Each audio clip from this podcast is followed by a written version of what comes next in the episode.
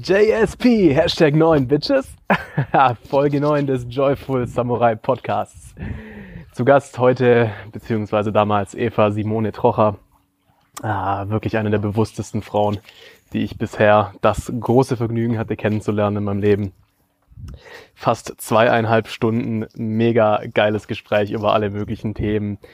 Seelen, alternative Bewusstseinszustände, Gespräche mit Gott, also das Buch, aber auch äh, Metaphysik, Physik der großen Zahlen, Physik der kleinen Zahlen. Ähm, eine sehr, sehr krasse Mischung, die, da, die sie da verkörpert mit einfach durchstudiert Mathe, Physik, aber jetzt einfach voll in die andere Richtung, voll in Richtung Coaching, Persönlichkeitsentwicklung, Spiritualität, Energien. Ähm, wobei, sind wir mal ehrlich, wenn man ans Ende der Fahnenstange geht bei den Naturwissenschaften, reden mittlerweile auch nur noch alle von Energien. Sehr geil. Ich wünsche euch auf jeden Fall ganz viel Spaß bei der Folge. Mir hat's unglaublich viel Spaß gemacht. Danke, Eva. Bis bald. Oh, und los geht's. Wir starten die Aufnahme. Herzlich willkommen, Eva, äh, scheiße, Eva Simone Trocher, gell? Genau. Ja, wollte, wollte ich schon Maria sagen. Warum Maria? Ah, ich kenne ja, Eva. Das, das machen viele. Also es ist für viele wirklich so ein Eva Maria ist so ein geflügeltes Wort, dementsprechend mm. alles gut. Ja, ja. Also ich wollte es so aussprechen und so, hä? So, also nochmal, herzlich willkommen, Eva Simone Trocher. Ähm, Hallo. Vielen Dank, dass du dir die Zeit genommen hast. Äh, du bist Trainer, Speaker, Coach. Ähm, wir wurden connected von Ernesto und haben dann vor, ich glaube, zwei Wochen oder so schon mal einfach uns äh, connected, telefoniert ein bisschen und ich muss sagen, ich war da schon extrem begeistert. Ich glaube, wir haben anderthalb Stunden oder so telefoniert und das Gespräch ich glaub, es war mehr. mehr. Ja, waren schon zwei, okay. Auf jeden Fall hat sich das äh, Gespräch mega krass reingeschaukelt. Also wir hatten, ähm, würde ich sagen, wirklich, wir haben beide von saumäßig emotionalen Momenten erzählt. Wir haben ganz, ganz krass gelacht. Ähm, ja. Also ich habe da schon gemerkt, Eva, du bist einfach ein saumäßig besonderer, interessanter Mensch. Ich bin da äh, Ernst auch sehr dankbar, dass er uns da connected hat. Und äh, bin sehr gespannt, was jetzt im Podcast noch so passiert. Erzähl doch mal gerade unseren Zuschauern und Zuhörern ähm, ja vielleicht ein bisschen mehr über dich. Was machst du gerade? Woher kommst du? Also ähm, die kurze Variante, warte, wie lange hast du Zeit? Wie lange soll die Folge werden? also meine Interviews äh, mit Ernst äh, hat tatsächlich das längste bisher stattgefunden. Ich habe aber auch kein Problem damit, das zu toppen. Das waren zwei Stunden, 53 Minuten und 19 Sekunden Aufnahme. Okay, also äh, das... eine, eine Stunde 53 Minuten, sorry. Okay. also das kriege ich allein mit meiner Story gefüllt. Oh. Nein, ich versuche es ein bisschen zu kürzen. Ich versuche es ein bisschen zu kürzen. Wenn ich zu ausschweifend werde ähm, oder irgendwas unklar ist, dann bremst mich bitte jederzeit ein. Ähm, ich habe eine sehr, sehr turbulente Lebensgeschichte bis Stand hier jetzt heute und ich bin mir sicher, sie wird auch weiterhin sehr, sehr vielseitig sein. Ähm, ich sage es immer so ganz, ganz grob mit einem lachenden und einem weinenden Auge. Stell dir die schlimmsten Dinge vor, die es auf dieser Welt gibt. Also außer die Dinge, von denen du nicht wissen möchtest, dass es sie auf dieser Welt gibt. Und abgesehen von einem habe ich das alles erlebt. Ja, dementsprechend ist ziemlich viel. Also ich versuche die gekürzte Variante zu nehmen. Möchtest, ähm, möchtest, du vielleicht mal ein paar Beispiele nennen, dass man sich da was darunter vorstellen kann, vielleicht besser? Ähm, Beispiele, ähm, Missbrauch mit 2, 3, 4 und 14 Jahren, ähm, ging dann weiter mit meinem ähm, ersten Partner, ähm, physischer, psychischer, emotionaler und mentaler Missbrauch bis hin zur Vergewaltigung, was dann ganz noch gegipfelt hat in einer Erpressung, also so dieses wunderschöne Bild, mit dem ich es ganz gerne vergleiche. Dieses Bild so, ja, äh, du sitzt gerade am roten Knopf und du hast die Entscheidung, entweder du lässt das Flugzeug in das Stadion reinfliegen oder aber du rettest halt deine Family, die in dem Flugzeug drin sitzt. Entscheiden Sie sich bitte jetzt. Scheiße. Ja, und lauter solche Sachen. Ähm, dementsprechend, ich habe da schon sehr viele Tiefen des Lebens erlebt und sehr viele krasse emotionale Momente, die mich wirklich an den Rand gebracht haben und ich glaube auch so ziemlich alle, die solche Situationen erleben, an den Rand bringen und habe es jedes Mal geschafft, wieder aufzustehen. Nicht unbedingt immer alleine, sondern ich hatte durchaus auch Hilfe, beziehungsweise habe mir diese Hilfe dann auch explizit geholt, wenn ich gemerkt habe, ich krieg's einfach nicht mehr alleine hin. Und bin jetzt zu einem glücklichen, erfüllten und freien Mensch geworden durch all diese Geschichten und ich liebe mein Leben. Es ist einfach mega geil. es, rückt, äh, es rückt die vielen kleinen äh, ja, Sachen, wo sich halt die meisten Menschen drüber aufregen, einfach in ein ganz anderes Licht und nimmt dann nicht mehr mit, gell? Ja, ja. Ja. ja, alleine solche Sachen mal gesehen zu haben. Also ich liebe es zu reisen. Ich war schon in äh, mehr als 30 Ländern dieser Welt. So, yes. und ähm, eine meiner ersten Reisen ging damals nach Südafrika. Und da waren wir im Township, also so Weltblechhüttensiedlung, wo die ganzen äh, Leute waren, die halt einfach 0, gar keine Perspektive hatten. Und das war ein sehr, sehr krasses Erlebnis für mich, ähm, also mal wieder. ähm, weil wir, also ich war da mit einer Gruppe, es war ein Schüleraustausch, wir sind in dieses Township reingefahren und wir hatten jemanden dabei, der sich um uns gekümmert hat. Also der hat immer äh, eine Pistole dabei gehabt, um dafür zu sorgen, dass wir in Sicherheit sind. Und das war schon so, hm, okay, wieso ist mein Leben mehr wert als das von irgendjemand anderem? Naja, okay, schauen wir einfach mal. Sind dann da durch diese Townships gefahren und das war richtig, richtig heftig, mal so dieses Gefühl zu haben, ich bin in einem Käfig drinnen und die anderen schauen in diesen Käfig rein, weil wir waren die einzigen Weißen in einer Horde von ganz vielen schwarzen Leuten und es war einfach unbeschreiblich. Diese Leute wussten teilweise nicht, ob sie den Tag überleben, ob sie genügend Wasser haben, ob sie genügend Essen haben oder ob ihnen einfach irgendjemand, weil er gerade lustig ist, das Messer in den Bauch reinrammt. Und die waren aber so herzensglücklich und zufrieden und die haben von innen heraus gestrahlt. Das war unglaublich. Ich habe vorher noch nie so eine Lebensfreude gesehen. Mhm. Und ich bin so in dem Bus gesessen und gucke so nach unten raus und denke mir so, hm, okay, ich habe eigentlich alles.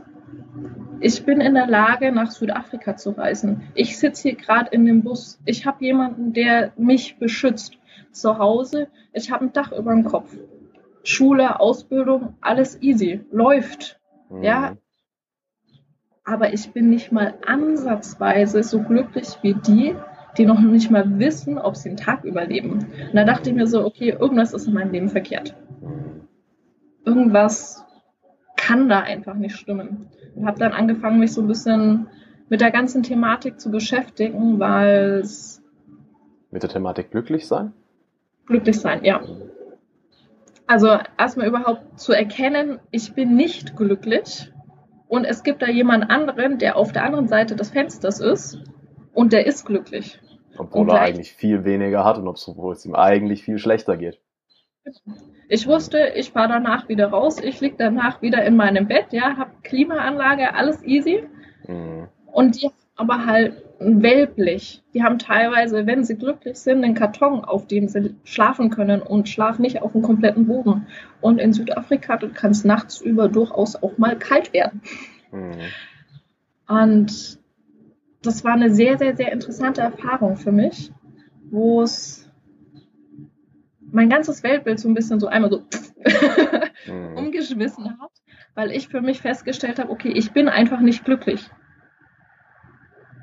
Und habe mich dann auf die Suche gemacht, wie komme ich aus diesem Ding, in dem ich gerade drin gefangen bin, wie komme ich da raus? Um, auch wenn ich beispielsweise nichts habe, kein Essen, kein Trinken, kein gar nichts, einfach in jedem Atemzug, in jedem Moment glücklich und erfüllt und frei sein. Und auch in Bezug auf das, was sonst noch alles so in meinem Leben passiert ist. Ja. Einmal nochmal zu meiner kompletten Geschichte. Jetzt bin ich einmal mittendrin eingestiegen. ähm, angefangen, ähm, ja, ein sehr, sehr interessantes Thema Realschule. Also ich bin über die Realschule gegangen, ähm, habe äh, da sehr, sehr viele Probleme gehabt während meiner Realschulzeit, habe um eine Note gerade so meinen Realschulabschluss geschafft. Das so, wenn ich eine Note schlechter gehabt hätte, wäre ich durch meine Realschule durchgefallen. Okay, krass. Das ist eine sehr, sehr interessante Geschichte für den Verlauf der ganzen Geschichte. ähm, also schulisch so absolut grauenhaft.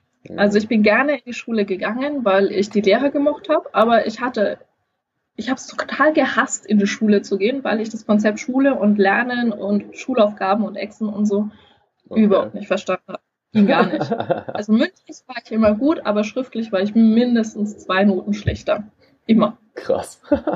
ich habe es halt einfach nicht aufs Papier gebracht. Ich habe das Konzept nicht verstanden. War ich noch zu jung für. Dann habe ich danach eine Ausbildung gemacht als IT-Systemkauffrau. Ähm, bedeutet so eine Mischung aus Wirtschaft und Technik und das Ganze vor allem, ähm, also ich habe es bei einem äh, Telekommunikationsunternehmen diese Ausbildung gemacht und da ging es halt sehr viel um Netzwerke, um Mobilfunk, um Informationen von A nach B zu bringen. Mhm. Hab dann in meiner Ausbildung festgestellt, irgendwie so ganz richtig ist das nicht, das ist nicht so meins, irgendwie hm, hm, schlecht. Während der Zeit war dann eben auch die Geschichte mit meinem ähm, damaligen Partner, mit meinem ersten Freund, also auch nicht unbedingt so mega motiviert, um jetzt halt die Ausbildung da großartig abzuschließen.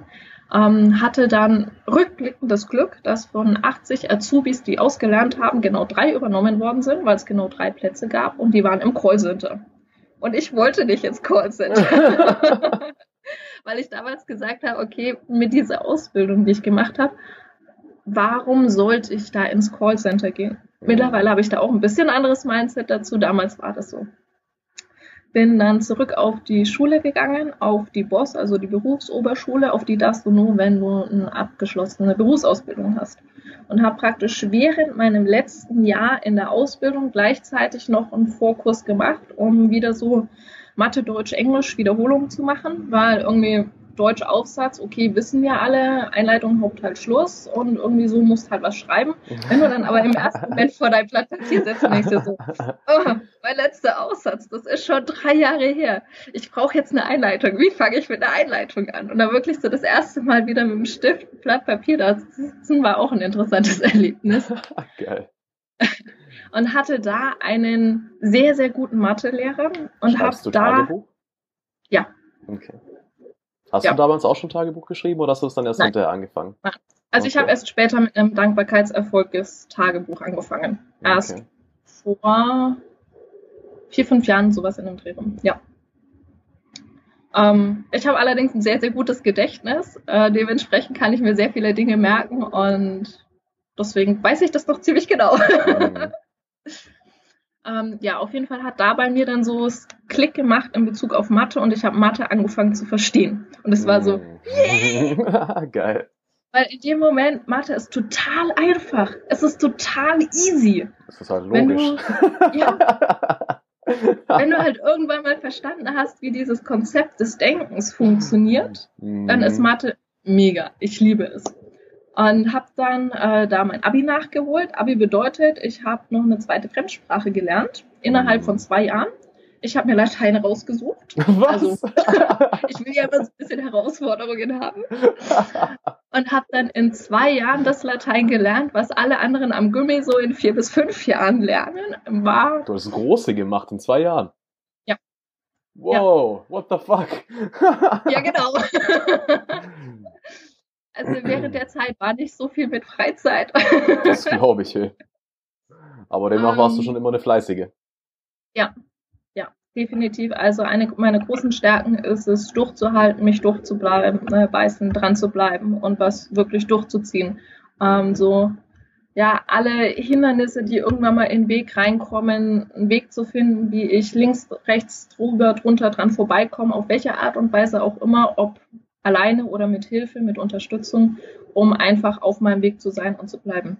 Mhm. Damals noch aus einem anderen Grund heraus als jetzt. Trotz alledem, das ist einfach eine Fähigkeit, die ich sehr, sehr oft in meinem Leben gelernt habe und immer wieder demonstrieren durfte. Ja. Sehr wertvolle genau. Fähigkeit. Auf jeden Fall. Also immer dran zu bleiben, auch wenn ich eigentlich aufgeben wollte, das habe ich sehr, sehr oft in meinem Leben gehabt. Mhm. Ja. Ja. Auf jeden Fall ähm, dann mein allgemeines Abi gemacht mit Latein. Uhu. Mhm. Ich hatte eine, ich weiß gar nicht mehr, ich, zwei oder drei, ich kann es dir nicht mehr genau sagen, müsste ich in meinem Zeugnis nachschauen. Was eine ziemlich geile Leistung ist, finde ich. Absolut. Ähm, also erstmal in Dateien diese Note zu haben, zum anderen halt diesen ganzen Stoff in zwei Jahren zu haben. Und dafür ist das echt mega. Ich bin nach wie vor stolz auf mich. Mhm. Und auch mein Mathe-Abi habe ich mit 13 oder 14 Punkten dann abgeschlossen. Geil. Und das war für mich so ein richtig großer Change von damals Realschule. Ich kann nichts, ich bin nichts, ich werde niemals gut sein zu, Alter, ich habe jetzt eine Eins in Mathe. Ich. Geiler Scheiß. Eins Mathe. Mhm. Okay, irgendwie so ein bisschen was muss ich doch gelernt haben. ja, und bin dann auf äh, die Uni gegangen und habe Wirtschaftsingenieurwesen studiert, Fachrichtung Informations- und Kommunikationssysteme sowie Personalmanagement. Auf Deutsch Elektrotechnik, also Hochfrequenz, auch wieder das Thema, wie kriege ich Informationen von A nach B. Das Ganze in Bezug auf alles Mögliche, also auf ähm, von Computer zu Computer, von Handy zu Handy, Satellitenkommunikation war mit dabei. Sehr, sehr geil, sehr, sehr krass wo wir dann auch teilweise in die Quantenphysik eingestiegen sind, wo so, so ein paar Sachen dabei sind, wo ich mir in dem äh, Moment, wo wir das berechnet haben, dachte ich mir so, also ernsthaft jetzt? Weil da halt so ein paar ähm, mathematische Grundprinzipien, die ich bis zu meinem Abi wusste, wo ich dachte so, yay, ich habe Mathe verstanden. dann ging es rein in die höhere Mathematik und ich dachte mir so, mm, okay, höhere Mathe ist doch noch mal ein bisschen was anderes. Ab einem ähm. gewissen Punkt wird's da boah, bei der Quantenphysik echt. Sehr interessant. Ja. Ja, wir haben irgendwann mal solche schönen Sachen berechnet, wie wenn du einen Eisenstab von links nach rechts bewegst, verändert er sich in der Länge. Und ich war so, äh, Moment, es ist ein Eisenstab und wir legen ihn von links nach rechts. Wir tun sonst gar nichts. Also wir schneiden nichts ab, wir legen nichts dazu. Es ist ein Eisenstab. Mhm. Er verändert sich in der Länge. Mhm, ist klar. Ja. Ganz, ja, es lässt sich nur berechnen, ist es halt einfach wirklich so. Mhm. Und das sind dann so Konzepte, wo dann mein ganzes Weltbild einfach nochmal über den Haufen geschmissen worden ist. Mhm. Ich finde das, das finde ich halt immer so krass, gell? Es gibt so viele Leute, die heutzutage rumlaufen. Nee, was ich nicht sehe, was nicht wissenschaftlich bewiesen ist, das glaube ich nicht. Mhm. Ähm, ja, beschäftigt euch mal mit sowas, beschäftigt euch mal mit höherer Mathematik, Quantenphysik und den ganzen Sachen, ja. weil die Leute sind schon seit zehn Jahren nach und nach dabei, also vor zehn Jahren oder noch länger kommen die immer mehr drauf, äh, irgendwie, äh, das, was die ganzen spirituellen Leute sagen, stimmt. Hm. Das liegen? es ist wirklich so, die Wissenschaft kommt einfach auf die genau gleichen ähm, oh Gott, jetzt fehlt mir das deutsche Wort, Conclusions. Äh, äh, Lösungen. Lösungen, Schlussfolgerungen, äh, ja. wie das, was halt, ja, die Heiligen, Weisen, ja. wie auch immer du sie nennen willst, äh, Propheten schon seit tausenden von Jahren sagen. Ja, habe ich mich gestern mit einer Freundin wieder drüber unterhalten, ging es um das Thema Theta Healing. Und die haben da äh, bei sich in der Ausbildung ein sehr, sehr interessantes ähm, Konzept, auf dem das Ganze ein bisschen aufbauend ist, zumindest so, wie ich sie da verstanden habe. Und das ist definitiv so absolut reine Quantenphysik in ihrer reinsten Form. Und ich dachte mir so, okay. also du hast äh, einen Lichtstrahl, dann hast du da so eine Mauer und in der Mauer ist ein kleiner Spalt drin und hinten dran ist eine Fotoplatte. So. Mhm. Also Lichtstrahl, der durch dieses Loch da durchgeht, trifft auf die Fotoplatte.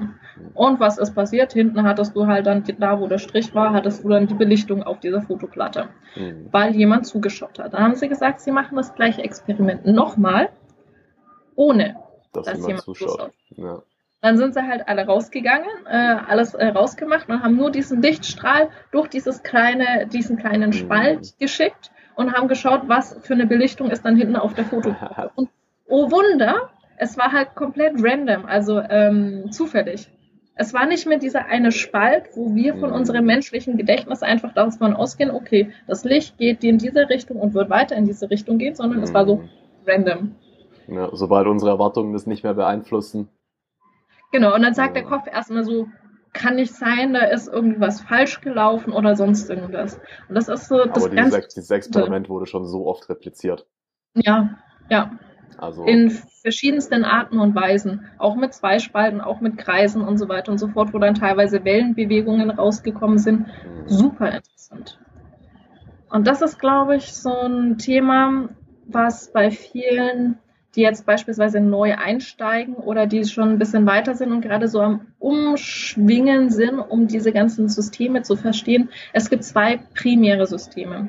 Einmal von der Mathematik, die Mathematik der großen Zahlen. Also in dem Sinne, wir als Menschen, unsere Hülle, ja, das ist alles sehr grobstofflich. Der Tisch, der. Stuhl, das ist alles sehr, sehr grobstofflich. Damit sind wir im Bereich der großen Zahlen und die Mathematik in den großen Zahlen, wo wir so, wie wir unser normales Leben einfach sehen, sehen und begreifen und kennen und sagen so, check, das ist normal, so ist unser Leben. Mhm. Und dann gibt es aber halt noch das Gesetz der kleinen Zahlen. Da sind wir dann im Bereich der Quantenphysik, da sind wir im Bereich des Feinstofflichen, wo man dann halt sagt, okay, ich habe jetzt halt eine Kiste und ich nehme da ein Elektron und lasse es los. Im Bereich der großen Zahlen weißt du, okay, es muss sich jetzt halt irgendwo hier befinden. Im Bereich der kleinen Zahlen kann es überall sein, weil du es nicht weißt. Du weißt es erst in dem Moment, wo du reinschaust und sagst, wo ist es denn? Ah ja, da ist es. Und eine Sekunde später ist es nicht mehr im Bereich da, sondern ist vielleicht schon da drüben. Und das ist was, wo unser Verstand erstmal sagt so, kann ich nichts mit anfangen? Mhm. Wir es im Gesetz der großen Zahlen ja nicht sehen. Wenn du einen Ball schmeißt, dann weißt du, okay, er ist erst da, dann da, dann da, dann da. Lässt sich denn überhaupt mit dem Verstand greifen mittlerweile? Zu einem Sind gewissen wir schon Grad, so weit? Ja, okay. Teilweise ja. Also ich habe es bei mir gemerkt, durch meine ganze Ausbildung, durch die ganze höhere Mathe und äh, Richtung Quantenphysik und Hochfrequenztechnik gehend, durch diese ganzen, das Wissen, was ich da habe, die ganzen Berechnungen, die ich da gemacht habe, habe ich so oder so schon mal ein bisschen was anderes gesehen und gehört. Rahmen einfach dafür, ja. Genau. Und dadurch fällt es mir einfacher, sowas nachzuvollziehen. Oder auch sehr, sehr schön, ich habe letztens äh, Gespräche mit Gott auf YouTube ein bisschen reingehört mal wieder. Ich habe mich früher total dagegen gewehrt, weil ich dachte mir so, oh Gott, Igitt. Ja? Wunderschönes Buch. Äh, mittlerweile sehe ich es ganz, ganz anders und das ist so witzig, weil du es vorhin gesagt hast, die, äh, die ganze Mathe, Wissenschaft kommen alle langsam drauf, dass das richtig ist, was die spirituellen Leute sagen. Und ich habe mir dieses Buch zwei Stunden äh, reingehört und dachte mir so, ja, das ist das Konzept, das ist das Konzept, das ist das Konzept, das Konzept. Und das war so, oh, wie geil. ich konnte halt wirklich wissenschaftlich erklären, was er da spirituell gerade gesagt hat. Beziehungsweise okay, dann auch andersrum diese spirituelle Lehre übertragen auf die Wissenschaft, auf die Quantenphysik und zu sagen so, okay, wenn ich jetzt diesen Faktor noch mit reinnehme, dann ändert sich der Faktor in dieser Formel. Mhm. Okay, und das krass. ist super spannend. Ja, mega. und macht wahnsinnig viel Spaß. Wobei ich sagen muss, dass ich mittlerweile aus den reinen Berechnungen ähm, schon relativ weit draußen bin, weil mein Studium ist ja schon ein paar Tage her mittlerweile. Mhm. Trotz alledem das Grundverständnis ist halt einfach noch da. Ja. Und ja. was aber halt auch dazu kommt, warum auch die meisten irgendwann ab einem gewissen Punkt weggehen von den ganzen Berechnungen und so.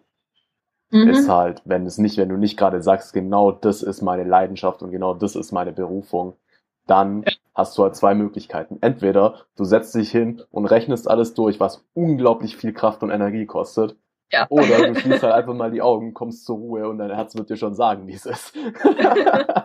also. Ja, vor allem, wenn du dann halt auf solche Ergebnisse kommst, am Ende, wenn ich einen Eisenstab von links nach rechts bewege oder auch von rechts nach links, ist vollkommen wurscht, verändert er sich in der Länge. Da sagt der normale Verstand, okay, das, was ich gerade ausgerechnet habe, kann per Definition nicht stimmen. Das muss falsch sein. Mhm. Schade, ist es leider richtig. leider geil. ja. Ja, auf jeden Fall, das war so der technische Bereich meiner äh, kompletten Ausbildung. Ähm, habe dann da sehr, sehr schöne äh, Arbeiten auch geschrieben. Also meine Bachelorarbeit war mit Fledermäusen, denen dann hinten Sender drauf geklebt wurde, was auch eine interessante Arbeit war, weil die Tiere wiegen 20 Gramm. Aus Tierschutzgründen darf das Ding maximal 10 Prozent des eigenen Körpergewichts haben. Also eine komplette Platine mit Energieversorgung, mit Kommunikation, mit Antenne, äh, mit Klebstoff, dass das unter zwei Gramm. Isolierung, weil das Tier darf ja nicht irgendwie einen Stromschlag kriegen, wenn da mal Wasser mm. drauf geht oder sonst irgendwas. Also das sind sehr, sehr krasse äh, Tierschutzrichtlinien mit rein. Ist ja auch gut Alles so. Unter zwei Gramm. Das war eine ziemliche Herausforderung. Das glaube ich. Ja, allein die Batterie hat ein Gramm gewogen, das heißt, der komplette andere Rest durfte maximal ein Gramm wiegen. Yay! Scheiße. Und lauter solche interessanten Sachen habe ich da gemacht. Und auf meinem wirtschaftlichen Bereich war der Schwerpunkt das Thema Personal, weil ich mich schon immer für Menschen interessiert habe, immer in Kommunikation mit Menschen auch war und es wahnsinnig bereichernd finde, mich mit Menschen zu unterhalten. Also jetzt momentan gerade rede ich sehr, sehr viel. Meistens höre ich lieber zu mhm. und höre mir die Geschichten von anderen an, was die sozusagen haben, um auch so ein bisschen für mich nochmal neuen Input zu bekommen, mhm. weil ich kann von jedem lernen. Jeder ist Absolut. ein Vorbild. Weißt du, was eine gute Möglichkeit dafür ist? Erzähl. Mach einen Podcast.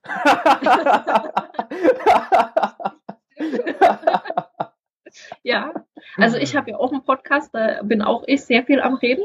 Trotz alledem, ich liebe es auch, Podcasts zu hören. Mhm. Weil es einfach nochmal auch wenn es fünfmal das gleiche ist, irgendjemand nutzt genau dieses Vokabular, das für mich bzw. für dich entsprechend passend ist, mhm. wo es bei dir dann so, ah, das haben die alle immer gemeint. Jetzt. auch wenn du es vorher schon 10.000 Mal gehört hast. Es hat halt mhm. einfach für dich noch nicht der richtige Zeitpunkt war nicht da, es war nicht die richtige Wortwahl da, es war nicht der richtige Zusammenhang da, du warst nicht im richtigen Gefühl, was auch immer, ist ja vollkommen wurscht. Es war auf jeden Fall noch nicht so, dass es bei dir so hm. diesen Klickmoment gemacht hat. Du, ganz ehrlich, solche Sachen ähm, kann man, finde ich, nie oft genug hören. Weil es einfach, ja. also gerade bei den Worten der, ich sage jetzt mal, wirklich Weisen, sei es jetzt ein Buddha, sei es ein Krishna, sei es Jesus, es ja. geht einfach immer noch eine Stufe tiefer. Es sei denn, du bist erleuchtet. Jo. Ja. Wie viele Leute sind es? Und so äh, sind wir es alle? Ja, ganz klar. Und gleichzeitig schaffen wir es sehr, sehr gut, uns davon abzuhalten, es weiterhin zu bleiben. wir schaffen es sehr gut, es immer wieder zu vergessen, ja. ja das definitiv. ist wahr. Ja. Nee, also ich meine, ähm, ich glaube, du und ich haben beide schon äh, gewisse Erleuchtungserscheinungen, Erleuchtungsmomente gehabt. Für die ich hm. extrem dankbar bin. Übel. Also, wenn du sowas mal hast, also da gibt's halt einfach irgendwie kein Zurück mehr. Wenn ja. du mal wirklich erlebt hast, wie mh, hm, sich absoluter Frieden anfühlt, mhm. aber jetzt nicht so nach dem Motto, äh, keine Ahnung, äh, DMT zum Beispiel, ich habe es noch nie gemacht, aber das äh, schießt dich ja komplett aus dem Körper raus und du bist wieder mhm. komplett mhm. eins mit allem und dich gibt's gar nicht mehr. Da sagen ja viele, okay, einmal das reicht, das kann auch schon einschneidend sein. Mhm. mhm. Aber was für mich das krasseste war, war wirklich meine Vollkommenheit als Mensch zu erleben im mhm. absoluten Frieden, aber trotzdem noch als ich mit meinem Ego. Mhm. Also ohne den Ego-Verlust in diesem absoluten Friedenszustand zusammen. Das war für mich Mega. Ja. Also seitdem ist einfach nochmal ein ganz anderer, ein ganz anderer Drive dahinter, wieder liebevoller mit mir umzugehen, um mhm. mich diesen Zuständen immer weiter anzunähern. Ja. ja. Hattest du auch schon mal so komplette außerkörperliche Erfahrungen? Ja, ja, schon. Ja viel auch rumexperimentiert. Sehr, sehr interessant. absolut, ja, absolut. Ich weiß nicht, wie das dir gegangen ist. Ich hatte da so dieses komplett, ja, schon fast beklemmende Gefühl, wieder in diesem kleinen, beengenden Körper zu sein. okay. Weil ich davor halt so viel größer und alles war und jetzt dazu durch diese körperliche Hülle so limitiert war, dass das irgendwie sich total klein angefühlt hat. Wie, was war das denn für eine Erfahrung? Magst du davon erzählen? Ähm, das ist, ich kann es dir gar nicht mehr genau sagen, das war einfach in dem Moment so da. Also bei mir ist es meistens so. Mhm, okay. Nicht in Bezug auf irgendwie, ich gehe jetzt halt irgendwo Besonderes hin und meditiere jetzt oder sonst irgendwas, sondern bei mir sind es meistens wirklich so, jetzt egal wo ich gerade unterwegs bin, ob ich gerade im Restaurant sitze, ob ich im Bus bin, ob ich gerade beim Arbeiten bin, ob ich gerade äh, wo auch immer ich bin, was auch immer ich mache, wenn ich am Kochen bin, am Abspülen bin, vollkommen wurscht. Das sind einfach so Momente, wo mein System sagt, Schätzchen, du kriegst jetzt mal wieder eine neue Erfahrung. und ja, das war das Gefühl, einfach so komplett aus mir rauszugehen. Ich habe das Gefühl gehabt, über mir zu sein ähm, und mich erstmal von oben gesehen, wie ich gerade die Tätigkeit tue, die ich getan habe. Und ich habe weitergemacht. Okay. Also ein Teil von mir war praktisch noch da und hat diese Tätigkeit weitergetan, die ich gerade gemacht habe. Und gleichzeitig war ich oben in der Ecke mhm. und habe von oben so runtergeschaut. Und habe dann angefangen, mich ein bisschen in dem neuen Seinszustand umzuschauen. So, hm, okay, wo bin ich denn? Wie fühlt sich das an? Und bin dann da in diese komplette Größe reingegangen und äh, komplett über die ganze Welt, das ganze Universum und darüber hinaus ausgedehnt mhm. und einfach alles wahrgenommen. Also alles, alles, alles wahrgenommen. Was ich da alles wahrgenommen habe, ist sehr, sehr schwer in Worte zu fassen. Ich habe immer noch nicht die richtigen Worte dafür gefunden. Es war wirklich so, ich war größer als das Universum selbst. Mhm. Und von diesem Mega-Zustand ähm, habe ich gemerkt, so, oh, ich sollte langsam mal wieder zurück, weil sonst äh, tut es meinem Körper nicht gut. Mhm. Und bin dann wieder so äh, zurück äh, ins Universum, zurück äh, auf die Erde, zurück wieder da oben in die Ecke äh, von dem Zimmer und wieder zurück in den Körper und dachte mir so, hier ist ganz schön klein, oh Gott, wie soll ich mich nicht jetzt wieder bewegen? okay, krass. Nee, also in der Art hatte ich das tatsächlich noch nicht. Also was ich kenne, wo ich mich danach ein bisschen beklemmt gefühlt habe, allerdings lag das eher, war das eher ein gewisser Schock, ähm, Schockmoment. Auch ausgelöst durch keine Ahnung. Ich war eigentlich äh, in Griechenland auf einer Seminarwoche mit wunderschönen, tollen Leuten, äh, sitz im Publikum und plötzlich geht wie so ein elektrischer Schlag durch mein Hirn durch, wie so und ich sehe plötzlich den jetzigen Moment, alle Möglichkeiten, die jetzt passieren können. Und ich spüre, oh, wie ich jede Entscheidungsfähigkeit habe, egal in welche Richtung es gehen soll. Mhm. Ja, das war in den ersten Momenten saumäßig schön. Und dann sind aber auch die ganzen schlechten Szenarien plötzlich vor meine Augen gekommen und dann hat's halt wieder mhm. zack und weg und wow. Mhm. Fuck. Also da ja. hat sich mein System dann äh, ganz schnell zurückgezogen, weil es einfach ganz viel Angst vor der eigenen Macht bekommen ja. hat in dem Moment. Ja. ja.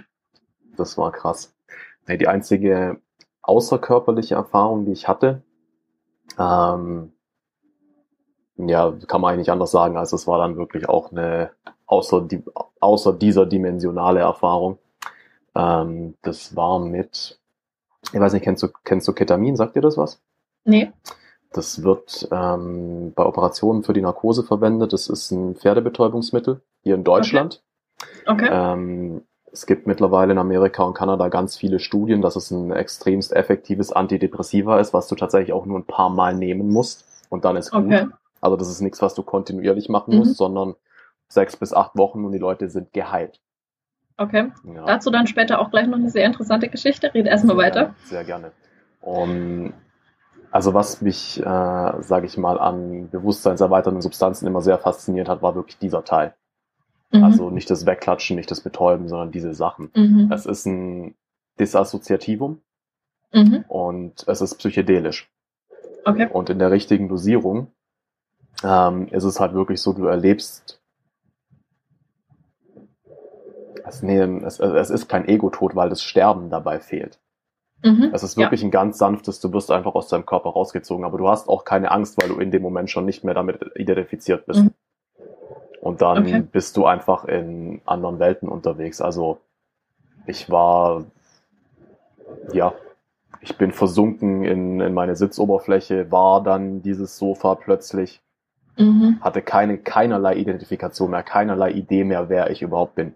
Ich war einfach das Sofa und dann hat sich plötzlich alles verändert und ich war einfach mal eine Wand, mal ein Beobachter von irgendwas, mal geometrische mhm. Formen. Ähm, das krasseste war wirklich, irgendwann war ich in so einer, in einer Stadt. Mhm. Es war keine Stadt, aber es hat sich wie eine, also es sah nicht wie eine Stadt aus, aber es war eine Stadt. So, blöd gesagt. Ja. ja, ja. es hat sich einfach ganz klar wie eine Stadt angefühlt. Und das waren aber geometrische Figuren, hauptsächlich pink und lila, die sich aber auch die ganze Zeit verändert haben. Mhm. Und dann hat plötzlich eine Stimme zu mir gesprochen, aber auch nicht so.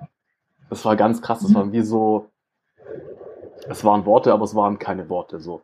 Es war jetzt mhm. nicht so ein Zack, ich verstehe alles, sondern es waren Häppchen für Häppchen, die mir mhm. da gegeben wurden. Und dann wurde mir halt erklärt, so, das ist, das ist die DNA der Welt. So, das ist das, was für euch Menschen die DNA ist, ist das, ist das, woraus das Universum gemacht ist. Mhm. Und viel krasser fand ich, ich habe dann äh, einen Podcast, das war Joe Rogan, mit, äh, mit Aubrey Marcus. Und Aubrey Marcus hat da mhm. eben auch von Ayahuasca-Erfahrung erzählt. Und die Schamanen sprechen da von, ja. von neun verschiedenen Dimensionen. Mhm. Und er hat halt eins zu eins meine Erfahrung in dieser Stadt beschrieben Geil. als, ich glaube, sechste oder siebte Dimension. Also das Erleben auf der Welt eins zu eins so Leute. Das ist ein replizierbares Ding. Und jetzt Geil. sagen wir nochmal Halluzination. Ja. Ja. Also ganz, ganz richtig geiler Scheiß, ja. ja, von dem geilen Scheiß gibt's echt viel. mhm. Ja. Nee, und da ist es eigentlich dann auch so, irgendwann merkst du plötzlich wieder so, hm, irgendwas, da ist ein Körper und dann, mhm. also ich habe mich dann auch sehr gefreut, meinen, meinen Körper wieder zu haben, weil dieses keine Identifikation zu haben, war eine schöne Erfahrung, mhm. Aber es gibt halt auch keine Gefühle in dieser mhm. Welt, weißt du? Es gibt keine, keine Liebe, kein Frieden, auch keine Trauer und keine Angst. Aber das eben auch keine Euphorie. Ja. ja. Und von dem her bin ich seitdem einfach noch mal ein bisschen dankbarer für das hier. Mein Körper. Ja, mein wunderschöner Körper, ich liebe ihn. Mhm. ja, voll. Ohne ihn könnten wir nicht erleben. Ja. ja. Ohne ihn könnten wir die ganzen Erfahrungen hier auf dieser Welt nicht tun. Deswegen ist es so wichtig, den Körper auch wertzuschätzen, weil viele sagen dann so, ja, hm, nur die körperliche Hülle. Und ohne diese körperliche Hülle wären wir nicht in der Lage, das zu tun und zu erleben, was wir hier gerade alles erleben. Es hat einen Grund, dass wir uns für die körperliche Hülle entschieden haben, verdammt nochmal. Definitiv, definitiv. Und auch für genau diese körperliche Hülle in genau dieser Familie, in genau dieser Umgebung, in genau diesen Problemen, mit diesen Herausforderungen, mit all diesen Learnings. Dafür haben wir uns alle entschieden. Das war meine Entscheidung, mein Leben so zu leben, wie ich es lebe. Ja, absolut. Absolut, ja.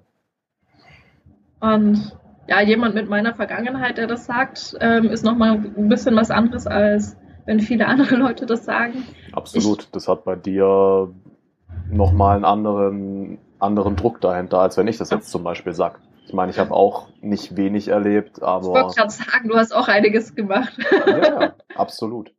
Ähm, meine Herausforderungen und so sind aber wesentlich abstrakter im Vergleich zu dem, was einfach heute auch die Meinung ist, Missbrauch, Vergewaltigung, viel schlimmer geht's gar nicht. Von dem, was in den Köpfen der Leute ist. Es gibt noch ein paar andere Sachen, die auch ja, bin ich absolut deiner Meinung. Aber von, von dem Konsens, den die Leute von der Gesellschaft im Kopf haben, ist das mhm. mit so das Schlimmste, was dir passieren mhm. kann. Was dich psychisch eigentlich am meisten kaputt machen sollte. Und deswegen glaube ich schon, dass äh, deine. noch andere Sachen. okay, krass. Ja. Also, du, du, du weißt, was ich sagen will. Ja, Deswegen definitiv. hat für die meisten Menschen deine Story, wenn das jemand wie du sagt, einfach definitiv nochmal einen anderen Nachdruck als bei mir. Auch wenn ich auch keine Frage krasse mhm. und geile und heftige und alles Mögliche erlebt habe. Ich würde es gar nicht werten wollen. Also ähm, das ist was, was ich sehr, sehr oft höre, wo ich immer so ein bisschen reingrätsch und sage, stimme ich nicht ganz zu. Okay. Weil ähm, ich habe mir mein Leben rausgesucht. Ich bin mhm. verantwortlich für mein Leben, für all das, was ich getan habe, was ich nicht getan habe. Das ist mein Leben. Mhm. Und ich habe mir das rausgesucht. Und du hast dir rausgesucht, dein Leben zu leben. Absolut. Mit allen Erfahrungen, die du machen möchtest.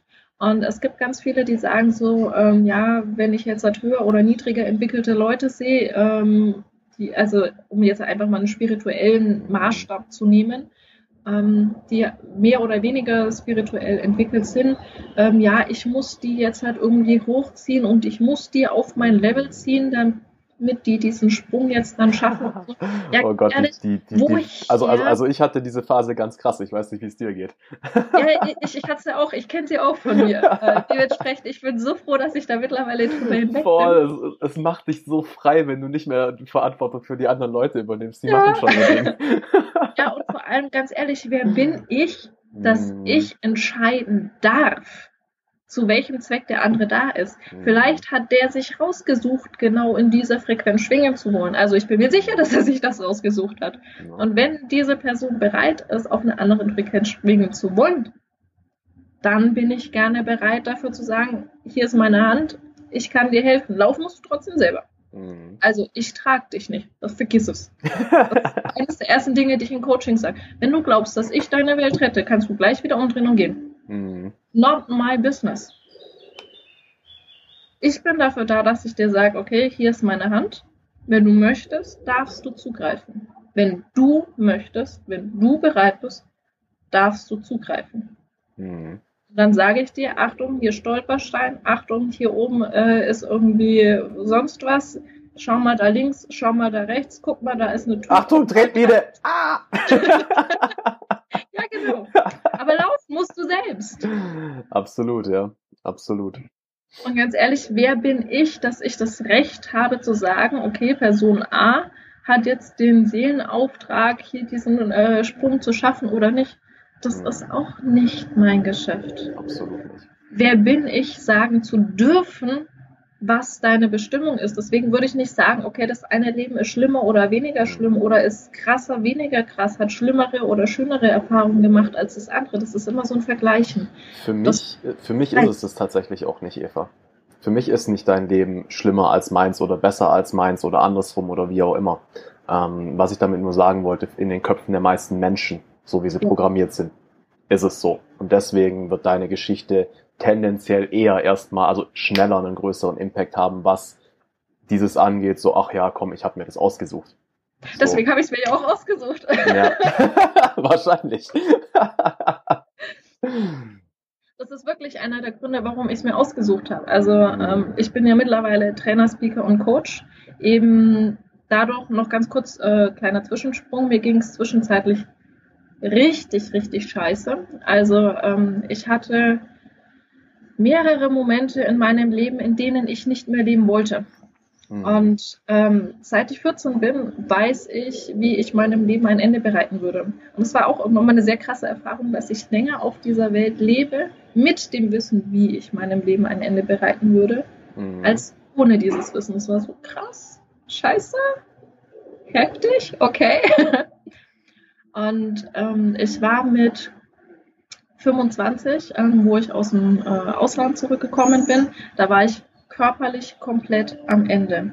Also ich bin mit 25 inkontinent geworden. Ähm, für diejenigen, die mit inkontinent nichts, äh, nicht wissen, was das bedeutet, bedeutet, ähm, dass die Blase immer wieder Urin verliert, also du deinen Urin nicht halten kannst. Mhm. Das ist, wenn du ein kleines Baby bist, dass du in die Hose machst.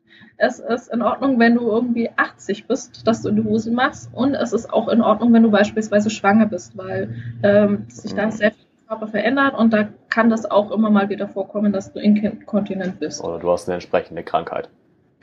Ich hatte aber nichts von dem dreien, war 25 und dachte mir so, irgendwas stimmt da nicht. Stimmt da nicht.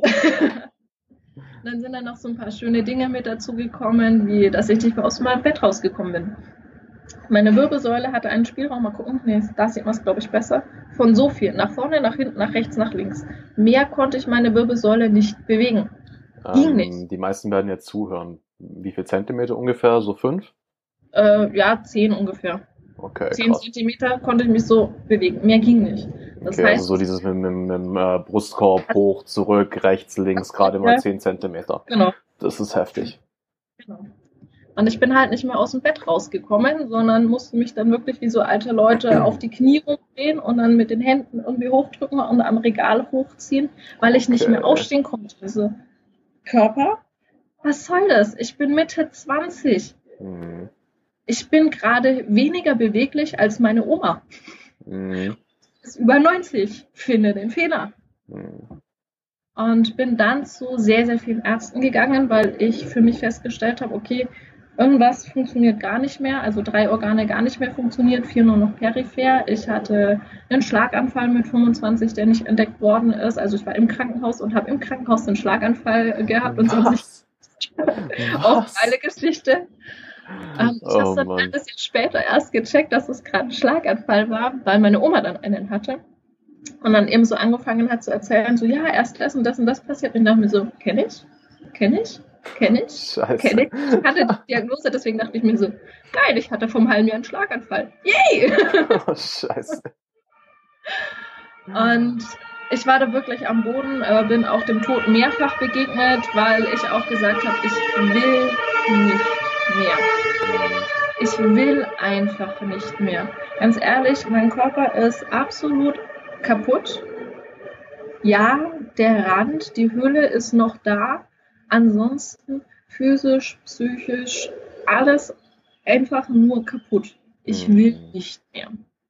Und irgendwo gab es dann so die Stimme in mir drinnen, die gesagt hat, durchhalten, weiterkämpfen, mach weiter, durchhalten, das war, läuft. War, war, die, war die nur in dir drin oder gab es zu dem Zeitpunkt dann auch wirklich einen, einen Menschen, der dir da... Es gab mehrere Menschen. Hat? Es gab mehrere Menschen. Also zum einen äh, meine ganzen Ärzte und ich war jede Woche bei fünf verschiedenen Ärzten und das während meinem kompletten Master.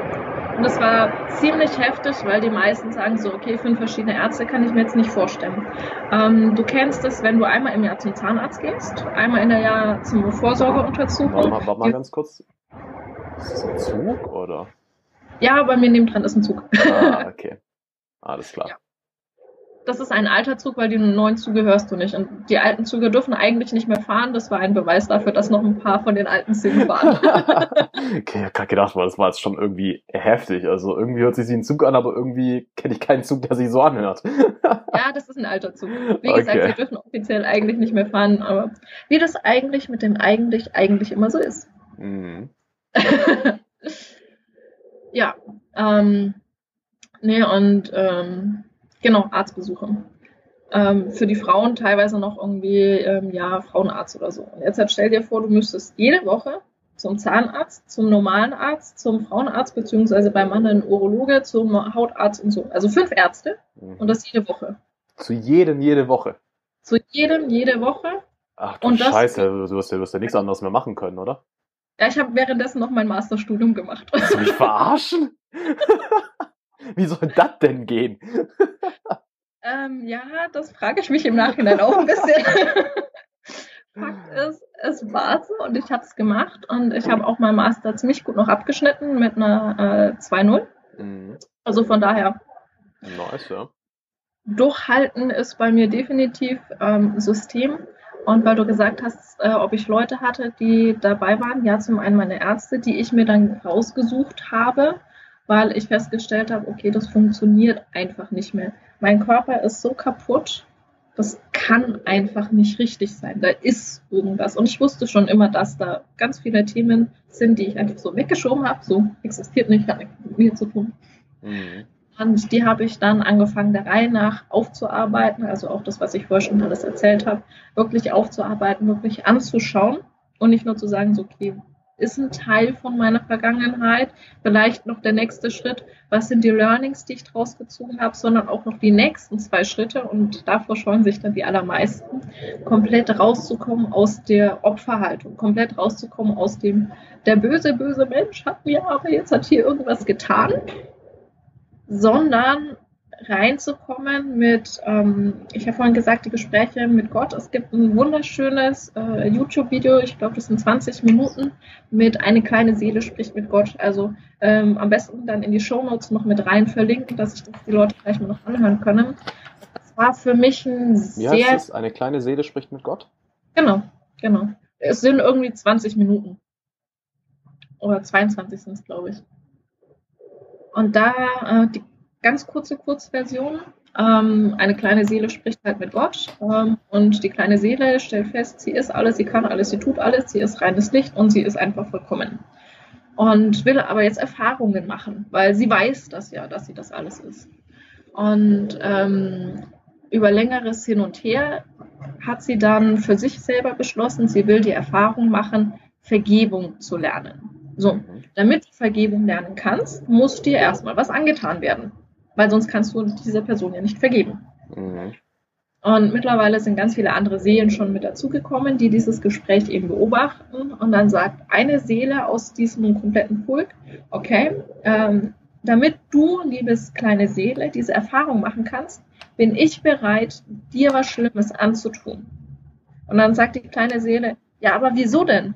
Weil dann müsstest du dich in deiner Frequenz so weit erniedrigen, dass du überhaupt der Lage bist, mir so was Schlimmes antun zu können. Und dann sagt die kleine Seele, naja, du wünschst es dir doch aber. Boah, krass. Du willst doch diese Erfahrung lernen zu vergeben. Und weil ich dich liebe, deswegen erniedrige ich meine Frequenz, erniedrige meine Schwingung, dass ich in der Lage bin, dir dieses schlimme etwas anzutun.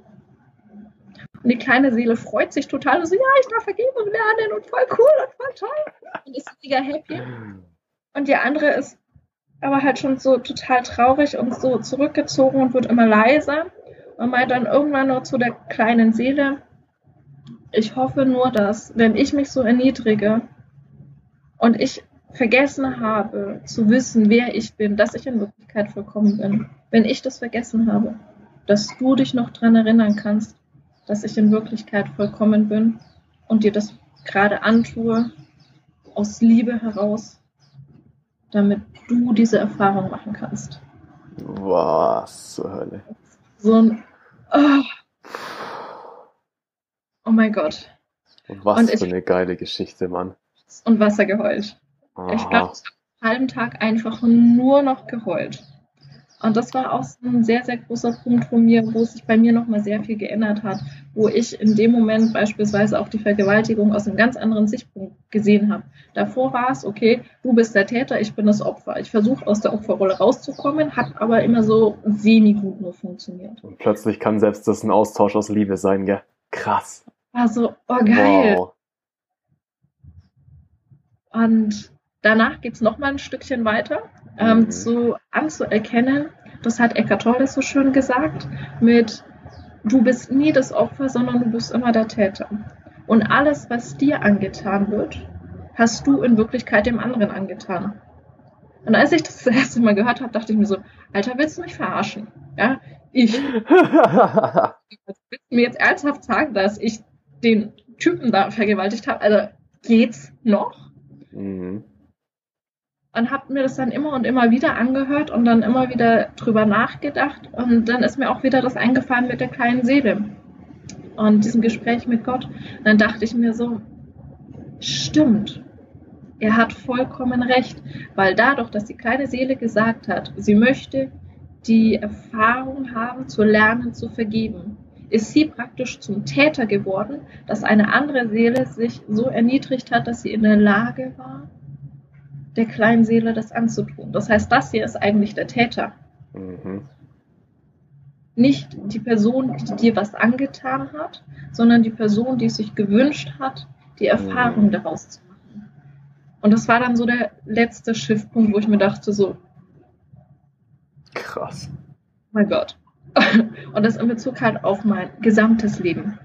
Mhm. Und das ist nochmal was, ganz was anderes gewesen. Also ich meine, klar, wenn diese Situation in dein Leben kommt, dann ist der erste Moment erstmal absolut grauenhaft, scheiße, schrecklich schlimm und dafür gibt es keine negativen Worte, um das zu beschreiben, was das einfach mit dir macht. Mhm. Und der erste Moment ist immer anzunehmen und anzuerkennen, das ist ein Bereich aus meiner Vergangenheit egal ob es jetzt eine Schulnote ist, ob es so ein Erlebnis ist, ob mich jemand auf der Straße angelächelt hat, mir ein Teller runtergefallen ist, ob eine Beziehung funktioniert oder nicht funktioniert oder was auch immer. Mhm. Anzunehmen, zu sagen, es gehört zu mir. Es ist ein Teil von meiner Geschichte. Mhm. Um dann rauszukommen aus diesem Ich bin Opfer hin zu die andere Person hat mir was Gutes getan, was ist denn mein Learning? Was für eine Erfahrung kann ich daraus nehmen? Ist es Vergebung? Ist es zu lernen, mutig zu sein? Ist es zu lernen, durchzuhalten? Ist es zu lernen, wieder aufzustehen? Ist es zu lernen, bedingungslos zu lieben? Was auch immer deine Erfahrung dabei ist. Mhm. Und dann die nächsten zwei Schritte, vor denen sich halt die meisten dann einfach scheuen, weil das ist dann so Eigenverantwortung und die tut ab und zu so ein bisschen weh. mhm. Und dann wirklich zu sagen, okay, ich habe dafür gesorgt, dass eine andere Seele sich so weit erniedrigt hat, aus Liebe heraus, um mir diese Erfahrung schenken zu dürfen. Damit ich das lernen darf, ja. Ja. Boah, krass, Mann. Vielen, vielen Dank für die Geschichte. Hey, das löst gerade auch richtig viel bei mir aus. Mhm. Das werde ich mir, werde ich mir nach dem, nach der Aufnahme hier als erstes mal reinziehen, sobald ich Zeit habe. Mach das auf jeden Fall. Wirklich reinfühlen. Danke dir. Sehr, sehr gerne. Also das war ein sehr, sehr großer Change für mich. Mhm. Und in dem Sinne, es kommt immer genau das zu dir, was du gerade brauchst. Bei mir hat es angefangen mit einem Freund, der mich da reingebracht hat in die ganze Systematik mit Persönlichkeitsentwicklung. Der war auf einem Seminar und ist dann rausgekommen, so, yeah, alles voll toll und das musst du machen, wie das halt so normal immer ist. Und hat gesagt, okay, er hat dann einen Satz für mich, den soll ich mal sagen. Ich so, hm, okay, schieß mal los. Naja, ich bin ja mal gespannt. also, sag mal den Satz, ich mag mich. Und ich habe ihn angeschaut und ich habe einfach nur das Heulen angefangen. Weil ich mich zu dem Zeitpunkt halt sowas von überhaupt gar nicht gemocht habe. Ich habe mich gehasst, ich habe mich abgestoßen, ich habe alles an mir einfach nur weggeschoben und ging gar nicht. Und der hat ein Jahr lang, wirklich ein komplettes Jahr, immer wieder gesagt, sag den Satz, sag den Satz, sag den Satz. Und nach einigen Monaten habe ich nicht mehr sofort geheult, sondern ich habe das erste Wort rausgebracht von ich. habe dann sagen können ich und habe dann geheult. dann nach einem halben Jahr ungefähr konnte ich dann sagen, ich mag. Ich mag ging dann noch, weil ähm, ja, ich mag Bienchen, ich mag Blümchen, ich mag Essen, ich mag Trinken, ich mag alles Mögliche. Muss ja nicht das Mich dahinter sein. Also das ging dann schon so. Dann hat er gesagt, jetzt fehlt noch das letzte Wort. Ich mag mich. Und es hat wirklich noch mal ein halbes Jahr gedauert, bis ich diesen Satz sagen konnte. Es hat in Summe ein Jahr gedauert, bis ich sagen konnte, ich mag mich. Und mittlerweile kann ich aus dem tiefsten Herzen sagen, ich liebe mich mit allem, wer ich bin, was ich bin und wie ich bin, weil ich bin einfach vollkommen und wunderschön und es ist einfach grandios, ich zu sein. Mm, absolut.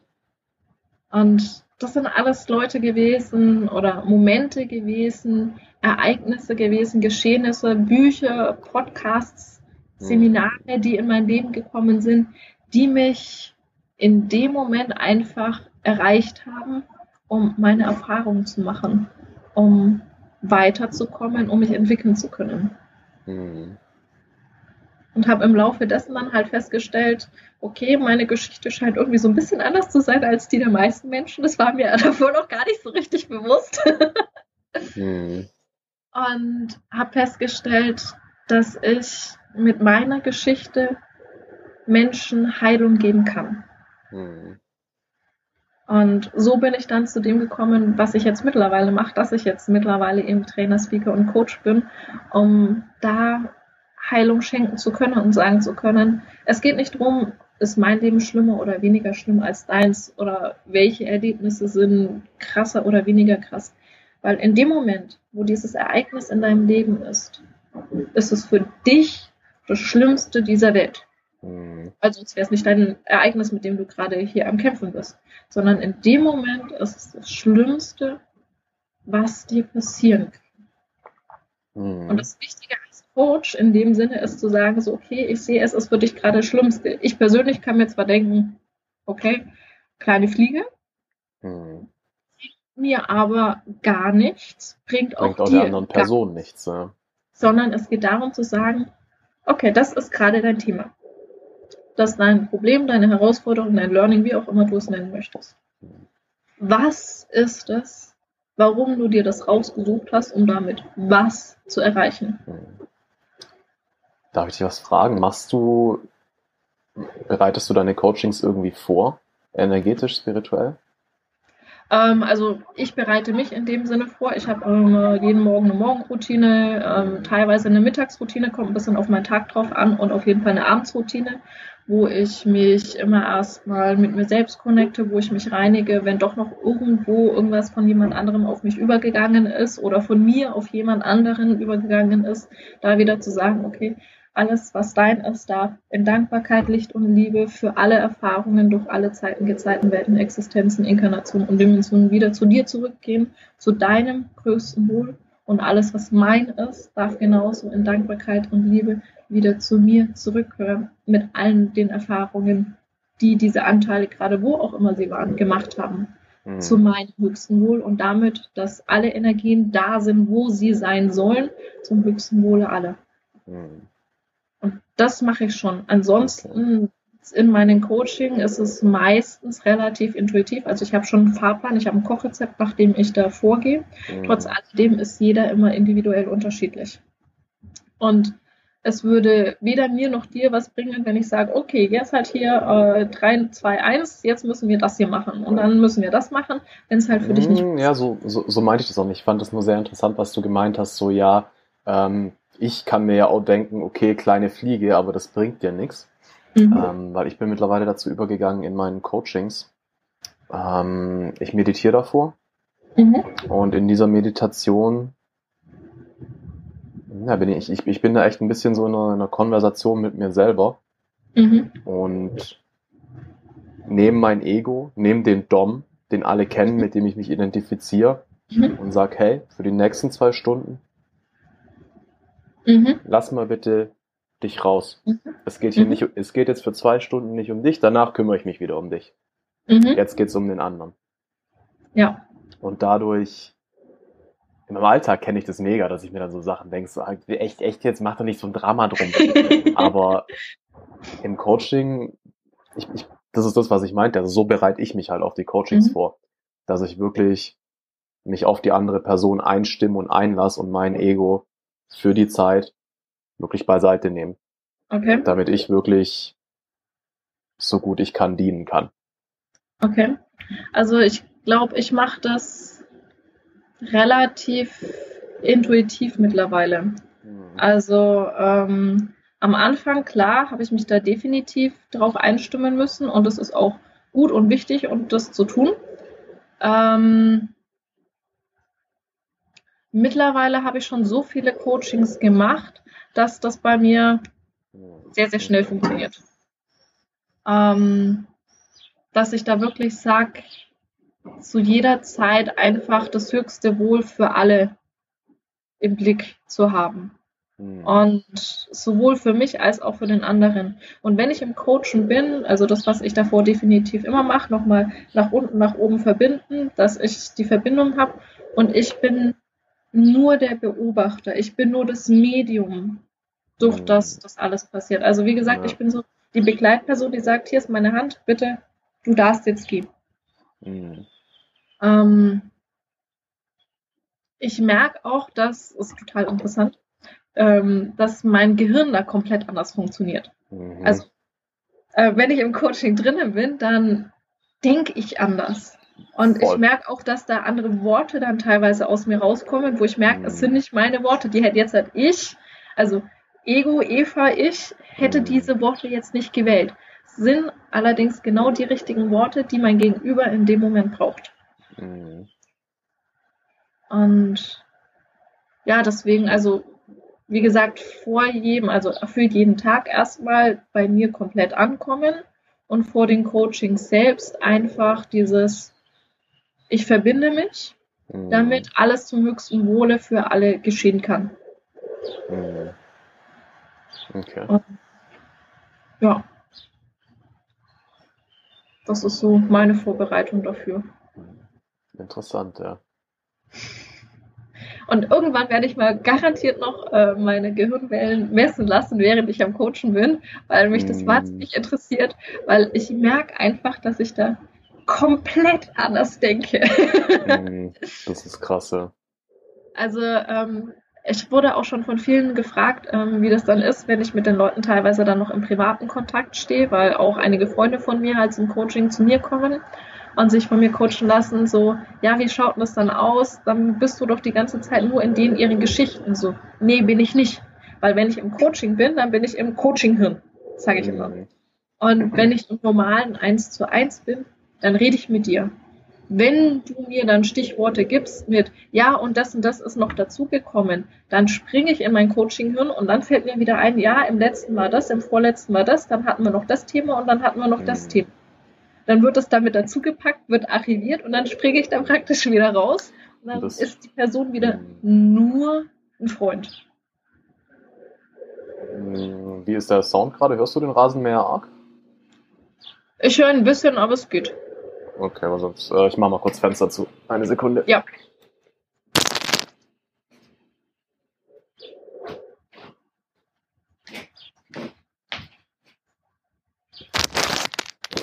So. Willkommen zurück. Dankeschön, Dankeschön. Ja, vor allem, ich denke, der größte Unterschied ist, ähm, im Coaching-Hirn lässt du die Geschichten halt eh nicht gelten, wirklich. Mhm. So, es ist im, im Coaching-Hirn interessiert dich ja viel mehr, was hinter den Geschichten steckt. Ja. Und deswegen ist es auch nicht so, dass du es jetzt als krasse Geschichte in dein Hirn einbrennst dann. Ja. Ja. sondern es ist mehr so, was sagt die Person? Ich finde es wahnsinnig spannend, aber ich liebe Sprache. Sprache ist so ein Mhm. mega geiles Thema. Ja, ja, voll. Ähm, man denkt halt, man tut halt, man sagt halt, man macht. Hm. Und wer ist dieser Mann? Ich denke, ich sage, ich tue, ich mache. Ich bin der Überzeugung, das und das ist richtig. Ich bin der Überzeugung, das und das ist falsch. Ich würde das so und so machen. Nicht, man macht das halt so. Hm. Ganz ehrlich, für mich persönlich ist man so eine graue Masse irgendwie so, Hm. die da. Klar, wenn man da dazugehören will, ist das okay, aber ich nicht. Dafür strahle ich viel zu gerne selbst.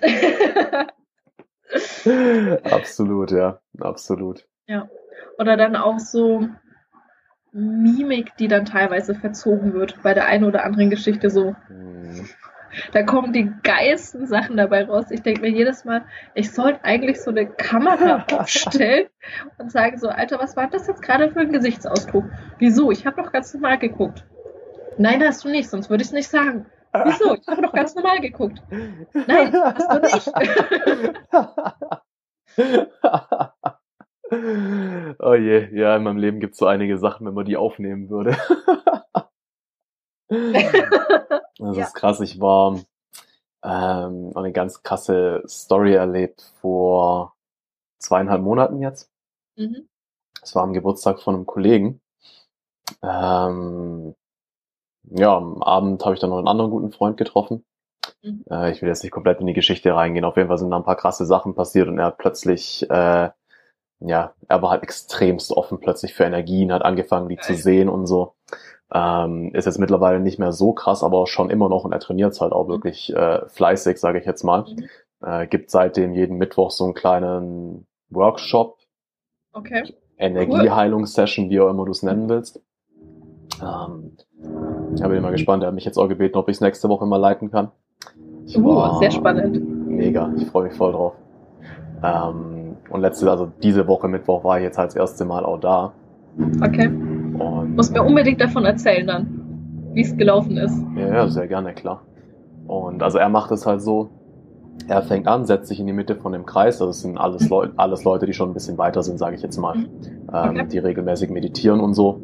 Äh, und der Sinn von dem Ding soll im Prinzip sein, die, die außenrum sitzen, sollen möglichst versuchen, in einen Zustand von Ruhe oder von Liebe zu kommen, um Mhm. einfach Kraft zu geben, Mhm. ähm, um dem in der Mitte Raum und Kraft zu geben, wirklich auch mal in, in ganz tiefe Ängste, in Wut oder Trauer und so reinzugehen. Mhm. Ja.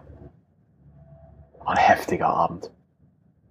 Also was da bei den Leuten zwischendurch ähm, hochkam, Mhm. ganz, ganz krass. Ja. Man muss dir halt vorstellen, so äh, zwischendrin äh, sitzt eigentlich fast jeder mal in der Mitte vom Kreis und schreit oder heult bitterlich Ja. oder alles krampft sich zusammen und er fängt an zu zittern und am Ende ist halt einfach jeder freier und jeder offen irgendwie, Ja. weil er es halt rausgelassen hat und am Ende chillen wir alle zusammen und lachen. Das ist Geil. Ja. Ich glaube, ich da auch mal mitkommen. Ja, klar, mach das. Natürlich. Ja, da Lass war, mir dann noch was sagen. Ja, ja. Wann, ja also wenn, du, wenn du hier in Freiburg bist, das wird jetzt, denke ich mal, jeden Mittwoch sein. Ob es jeden Mittwoch er macht, okay. weiß ich nicht, weil er hat gemeint, ihm wird es gerade ein bisschen zu viel, mhm. ähm, das jede Woche zu machen. Vor allem mhm. hat das bisher halt auch kostenlos gemacht. Auch das muss man jetzt an dem Punkt ja. mal aufhören. Ja. Ähm, er darf einen Energieausgleich nehmen. Absolut, ja. Absolut. Ja. Äh, was wollte ich jetzt gerade sagen? Ja, genau, und zwischendurch habe ich in der Meditation mal kurz die Augen irgendwie so aufgemacht. Und er und Marco, also Marco ist da auch ziemlich krass, sehr intuitiv und so. Mhm. Und sitzen halt irgendwie so da und bewegen sich dann halt auch so. Geil. so voll nach Gefühl. ja. Also wirklich so, wie du dir die hart prätentiösesten Hippies vorstellst, nur dass wir halt alle keine Hippies sind. und dass ich denen halt wirklich abnehme, dass die es fühlen, weil, mhm. jo, es guckt keiner zu, weißt du, eigentlich haben alle die Augen zu, warum sollten die das machen? Ja. Ja. Ja, das ist auch was Wunderschönes, einfach deine intuitiven Ader deines seinen Lauf lassen. Also erstmal überhaupt rauszufinden, ich habe sowas, weil ich habe die mhm. beispielsweise früher so komplett, nein, hab nichts mit mir zu tun, ganz weit weg. Mhm. Dann wieder zu sehen, anzunehmen, anzuerkennen und dann zu sagen, ich habe das Gefühl, gerade hier nach rechts zu laufen. Mhm. Sich dann einfach umzudrehen und nach rechts zu laufen. Ja. Kennst du Ecstatic Dance? Äh, ja, selber allerdings noch nicht gemacht. Schrägstrich, ich mache eine sehr, sehr abgeschwächte Version selber. Also okay. ähm, ich bin ähm, Turniertänzer, also äh, zum zweiten Mal in meinem Leben äh, Leistungssportler. Das erste Mal mit Judo, das zweite Mal jetzt hat mit Tanz, Standard und Latein. Okay, krass. Also, neben meinem Business bin ich nebenbei noch so ein bisschen Leistungssportler, auch so eine Sache. So, ja, suche mir halt einfach immer mehr aus. krass. Das zieht sich so ein bisschen durch mein Leben mit durch. Mhm. Ja, und, das, da, da ähm, sind wir echt sehr, sehr unterschiedlich. Ich bin, äh, bin da eher von der faulen Konsorte. Ja, ach Gott, ähm, mein System sagt dann immer so, ach, da geht noch was, kann man noch was mit drauf tun. Du, da, dafür sind wir ja unterschiedlich. Ganz einfach. Richtig. Richtig. Ja. Und dementsprechend, wenn bei mir Musik läuft, dann bewege ich mich eh immer auf irgendeine Art und Weise. Und teilweise sind es dann wirklich tänzerische Schritte, teilweise kreiere ich in dem Moment auch Schritte. Und durch dieses eigene Schritte kreieren ist was sehr, sehr Lustiges entstanden. Ich habe dadurch ein viel, viel besseres Körpergefühl bekommen. Weil beispielsweise auch wenn ich dann irgendwie so eine Minute lang auf dem Bein stehe und mit dem anderen Bein sonst irgendwas in der Luft herumfuchte, ähm, kriege ich dadurch natürlich nochmal ein ganz, ganz anderes Gleichgewichtsgefühl zum Beispiel, yeah, was voll. für Tanzen natürlich auch wieder was bringt. Mhm. Wenn mein Körper gerade sagt, ich will gerade schreien oder ich will mich gerade freuen oder alle, alles von mir wegschmeißen, was auch immer, dann kann ich das in dem Moment natürlich tun. Mhm, absolut.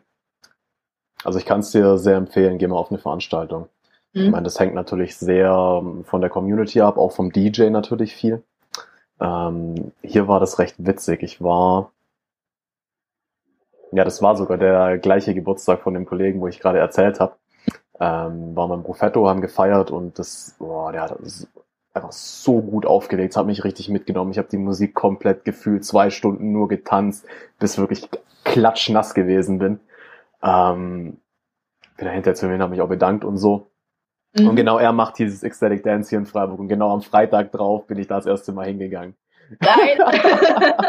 und habe ihn da dann wieder gesehen, ja. Ähm, meine, da gibt's ja auch verschiedene Richtungen. Er macht's auch sehr unterschiedlich. Also gestern war es krass, dass es wirklich von immer wieder von richtig krass ruhiger Klassik und so hin zu teilweise Hard Techno gegangen ist. Okay. Aber wirklich, mhm. er macht es halt auch, das ist, fast wie eine Geschichte, die er über den Abend erzählt dann schon. Ja. Und dann hast du Ruhephasen, wo du dich mal hinlegst und mal fühlt sich's an, dass du einfach durch den Hardtechno durchmeditieren willst, um einfach bam, bam, bam, so der, der Fels in der Brandung zu sein. Geil. Ja.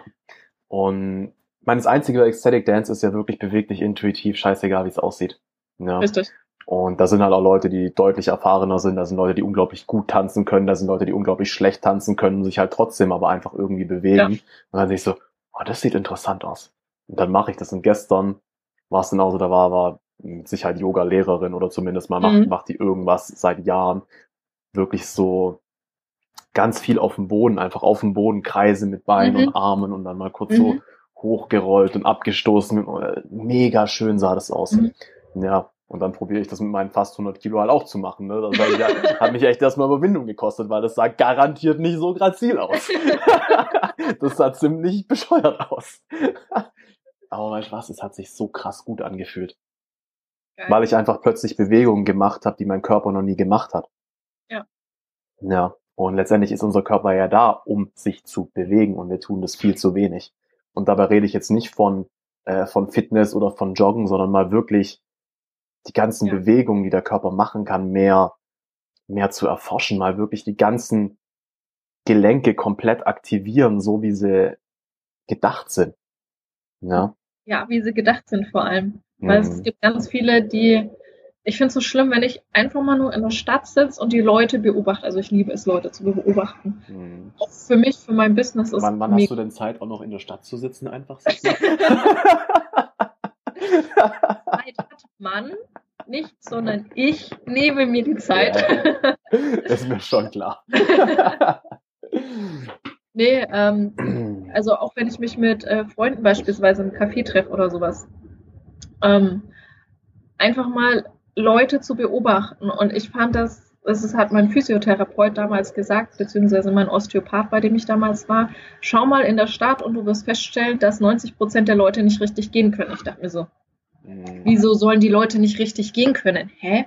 Check ich nicht. Dann habe ich mich wirklich mal einen halben Tag in die Stadt gesetzt und habe mal geachtet, wie die Leute gehen. Und bei den meisten ist wirklich immer irgendwas unrund. Das heißt, dass die ein Arm weiter schwingt als der andere. Also dass von hier oben irgendwo von der Rotationsfähigkeit was nicht stimmt. Sei es von den Füßen vom Abrollen, dass irgendwas nicht stimmt. Oder sei es äh, Knie, die nicht passen. Sei es die Hüfte, die nicht passt. Sei es der Rücken, der irgendwie Mhm. komisch gebogen ist, sodass dann auf der anderen Seite irgendwie sowas rauskommt. Und Mhm. es war total erschreckend, ihm wirklich recht zu geben, dass gefühlt 90 Prozent der Leute nicht laufen können. Und dann dachte ich mir so, scheiße, wie laufe ich denn eigentlich? Ja, Und dann habe ich dann festgestellt, ich gehöre zu diesen 90 Prozent mit dazu. absolut, ich auch. Deswegen, Und- des, deswegen sind aber auch nicht mal Extremsportler, aber Leute mit einem krassen Körpergefühl, also gerade Yogis, Tänzer. Deswegen ist es ein großer Part für mich, warum die so eine krasse Ausstrahlung haben. Ja. Weil die laufen können. Einfach nur das. Einfach nur, weil sie sich Ja. bewusst und natürlich bewegen. Ja.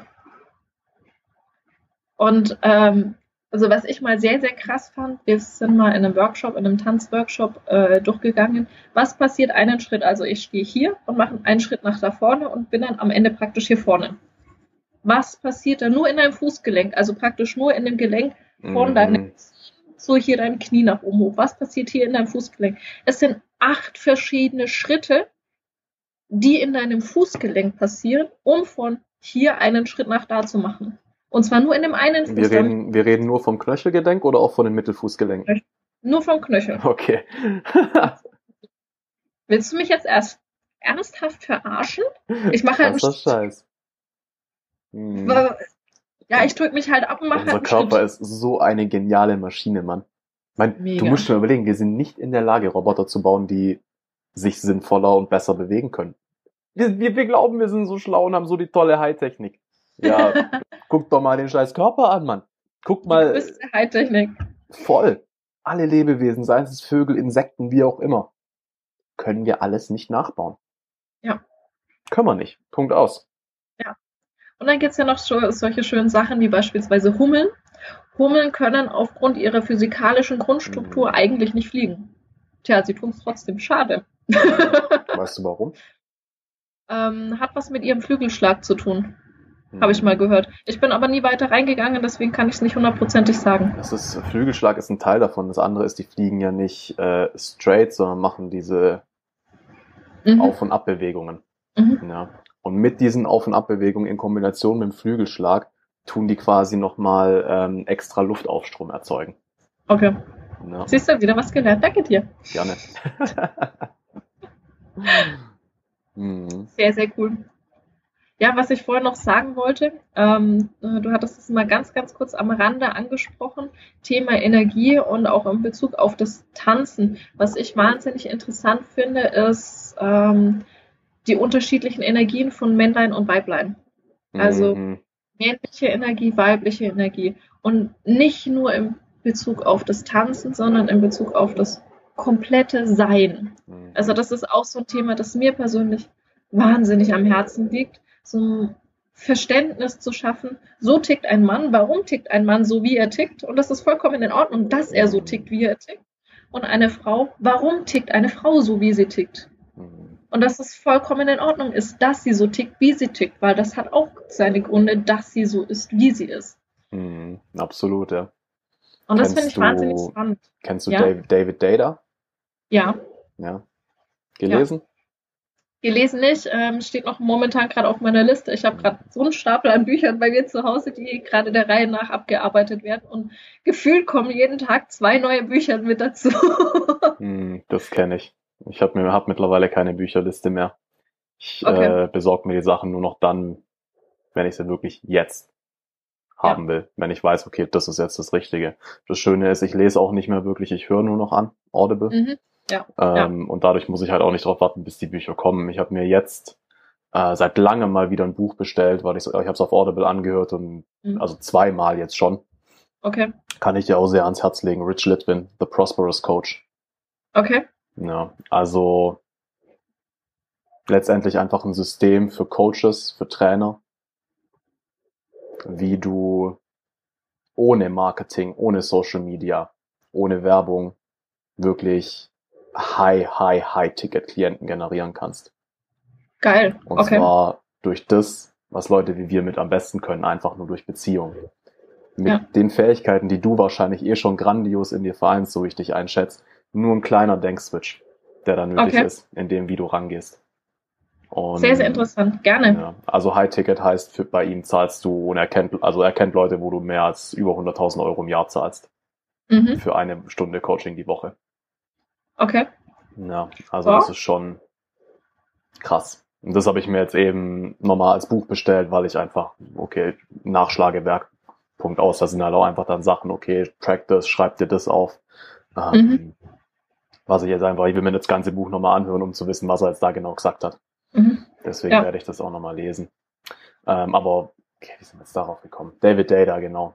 Ähm, mhm. Wenn dich diese weiblich-männliche Energie, die Polarisierung da interessiert, ähm, bis jetzt nichts gefunden, was annähernd an ihn rankommt.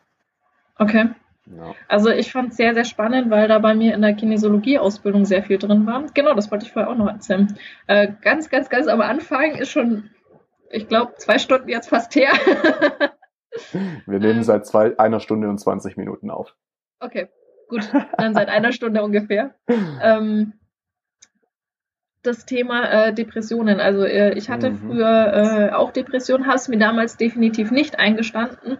Rückblickend kann ich sagen, doch, es waren welche, hätte ich damals niemals gesagt. Ähm, war dann bei einer Kinesiologin und bin halt total depressiv reingegangen. Und meine ganzen Ärzte, meine fünf, bei denen ich jede Woche war, haben gesagt, Mädel, wir kriegen dich so langsam nicht mehr zusammengebastelt. Also entweder kommt jetzt nochmal irgendwie ein Wunder oder keine Ahnung was, weil wenn das so weitergeht, dann geht es nicht mehr lang so weiter. Mhm. Und dann haben die mich noch zu einer Kinesiologin geschickt und da haben wir so, eine, probiere ich halt mal aus. Mehr mhm. als nicht funktionieren wir alles andere kann es ja nicht, dementsprechend gucken wir halt mal. Und ich bin da dann depressiv reingegangen und bin nach eineinhalb Stunden rausgekommen. Und es war wirklich in diesen eineinhalb Stunden so Schalter umgelegt, bin rausgegangen so, oh geil, blauer Himmel, Blümchen, Blümchen, oh, das Leben ist so toll. und es war so geil, weil es war halt wirklich eineinhalb. Stunden. Und ich habe damals also den ersten Switch von einem Vergewaltigungsthema gemacht gehabt mit ähm, raus aus dem hat nichts mit mir zu tun, sondern annehmen, es gehört zu mir und ich bin nicht mehr das Opfer, sondern rauszukommen, was ist mein Learning, was ist mein Fahrplan daraus. Mhm. Und ähm, war da bei einer Kinesiologin und es war wirklich innerhalb von eine eineinhalb Stunden war das bei mir. Einmal komplett mein Leben geswitcht, einmal komplett umgedreht und wirklich raus aus der Depression gekommen innerhalb von okay geil ja, ohne irgendwas zu nehmen, ohne irgendwas zu tun, sondern einfach nur ein Switch im Kopf. Da dachte ich mir so, oh, das ist so geil, das will ich unbedingt auch können. Und habe dann nach meinem Master noch eine Kinesiologie-Ausbildung mit hinten dran gesetzt, weil, ach, ich halt einfach mal so nebenbei. ähm, und in dieser Kinesiologie-Ausbildung sind auch sämtliche Heilmethoden äh, dieser Welt praktisch mit drin. Also die komplette traditionelle chinesische Medizin, also TCM, mit den ganzen äh, Meridianen, Zuordnung zu den ganzen Organen, mit den ganzen äh, ähm, Elementen und so. Die indische Medizin mit den ganzen Chakren. Genau, das ist alles mit drinnen. Von dem Maui ist was drinnen, bis hin zu den deutschen Sachen Bachblüte, ähm, beziehungsweise NLP, also das ist was, was viele als Coaching noch kennen. Das ist alles in dieser Ausbildung eben mit drinnen. Und mein Ausbilder, der ist sehr, sehr viel auf das Thema Energien eingegangen, also auch so männliche, weibliche Energien. Und da hatte ich so meinen ersten Kontakt mit dem Thema, wo ich wirklich bewusst festgestellt habe, okay, ein Mann ist so, wie er ist, weil er so ist, wie er ist. Eine Frau ist so, wie sie ist, weil sie so ist, wie sie ist. Und dass das Sinn macht, dass das so ist. Und in verschiedenen Bereichen. Wir sind auch sehr, sehr, sehr intensiv auf das Thema Sexualität eingegangen. Für mich natürlich mega Burner. Mm, klar. ähm, und wo sich da auch nochmal bei mir ein bisschen was transformiert hat und wo ich mittlerweile aus tiefstem reinen Herzen sagen kann, so Sex ist was so wunderschönes, befreiendes und tolles. Das ist so toll. Es macht einfach Spaß. Das ist grandios. Und da so diesen ersten Schwung zu haben. Ich hoffe, du bist verheiratet, oder? Weil du weißt ja, kein Sex vor der. Schade. Komm mal in die Hölle, verdammt. nee, nee, ich bin im Hier und Jetzt. Hm, schon. Und wie Jesus schon gesagt hat, the kingdom of heaven is within you. Richtig. Ja. Und das war so mein erster Kontakt mit dem Thema männlich-weiblich und habe da so viel drüber gelernt. Und es gibt so viele Kleinigkeiten im Alltag. Alleine, ob der Mann rechts oder links läuft. Mhm. Wenn du in eine Gruppe kommst, willst du irgendwas Neues sagen oder willst du dich erstmal mit dazustellen und mal hören, worüber die reden. Wo stellst du dich hin, wenn du in eine Gruppe neu reinkommst, um praktisch als Alpha-Tier in diese Gruppe reinzukommen und alle unterbrechen ihr Gespräch und hören dir zu? Oder ob du dich praktisch reinschleichst in die Gruppe, erstmal zuhörst und dann irgendwann mit anfängst zu reden. Was ist der Unterschied zwischen rechts und links? Wenn du an einem Tisch sitzt, wer hat da welche Position im energetischen Feld? Und das hat alles auch mit dem Thema männlich-weiblich zu tun. Mhm. Und es teilweise sogar so, dass aufgrund der Sitzordnung am Tisch richtig krasse Familienprobleme entstehen, weil die Leute in einer energetisch unsauberen äh, Art und Weise sitzen und deswegen Rollen auf andere Leute übergehen, die die eigentlich nicht haben wollen. Und das okay. ist super spannend und ich liebe dieses, weil es einfach so, oh, das ist so geil. Mhm. Was ich da sehr, sehr interessant finde, ähm, habe ich mich auch mal wieder in den Park gesetzt und habe Leute beobachtet und habe ähm, gezählt von den Pärchen, welche Pärchen wie rumlaufen. Also Mann rechts, Frau links oder andersrum, Mann, äh, Frau rechts und Mann links. Und ähm, das aus energetischer Sicht äh, richtigere wäre der Mann rechts und die Frau links einen halben Meter dahinter, damit er sie beschützen kann. Hintergrund dazu gleich noch näher dazu. Ähm, und das Spannende war. Warte, warte, warte, warte, ich möchte, äh, ich möchte, ich möchte raten, okay? Okay. Ist es wahrscheinlich so gewesen, dass das ähm, fast ein bisschen umgedreht war, dass die Frauen eher rechts vorne gelaufen sind? Das Interessante war, bei den jungen Paaren ja. Mhm. Und bei den alten, also die so vom äußerlichen Erscheinungsbild so 50 aufwärts war. Da nicht, war ja. Da war es richtig. Ja. Also nicht bei allen und man kann damit auch spielen, je nachdem, wer gerade auf welcher Position ist. Äh, ist es für den Mann leichter, äh, auch mal Gefühle zu zeigen oder mal was zu erzählen. Deswegen, man kann damit spielen. Es ist nicht so schwarz-weiß zu malen mit, es muss so sein, sondern da das zurück. Du, wenn du, wenn du dir gewisser Regeln bewusst sind, bist, dann kannst du sie auch bewusst brechen. Genau. Ja. ja. Aber ja. sich dem bewusst zu sein, ist schon gut. Auf jeden Fall, es hilft. Ja, Und da gab es einen sehr, sehr schönen Spruch von, ich weiß nicht mehr, wer das war, das hat mein Ausbilder damals eben gesagt. Ähm, es gab jemanden, der wurde total zerschrien als der schlimmste Mensch dieser Welt, weil von seiner Rede nur der erste Satz genommen wurde. Und diese Rede sind aber zwei Sätze. Und zwar ist es schon viele Jahre her, dementsprechend das Deutsch ist nicht mehr so ganz, wie man es im heutigen Sprachgebrauch benutzen würde.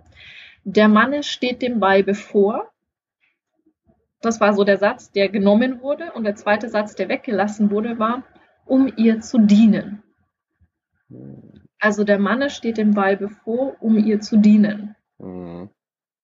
Also der Mann ist derjenige, der als erstes vorne steht, der beispielsweise kämpft, der dafür sorgt, mhm. dass alles Mögliche einfach läuft und damit seine Frau zu beschützen in jeglicher Art, mhm.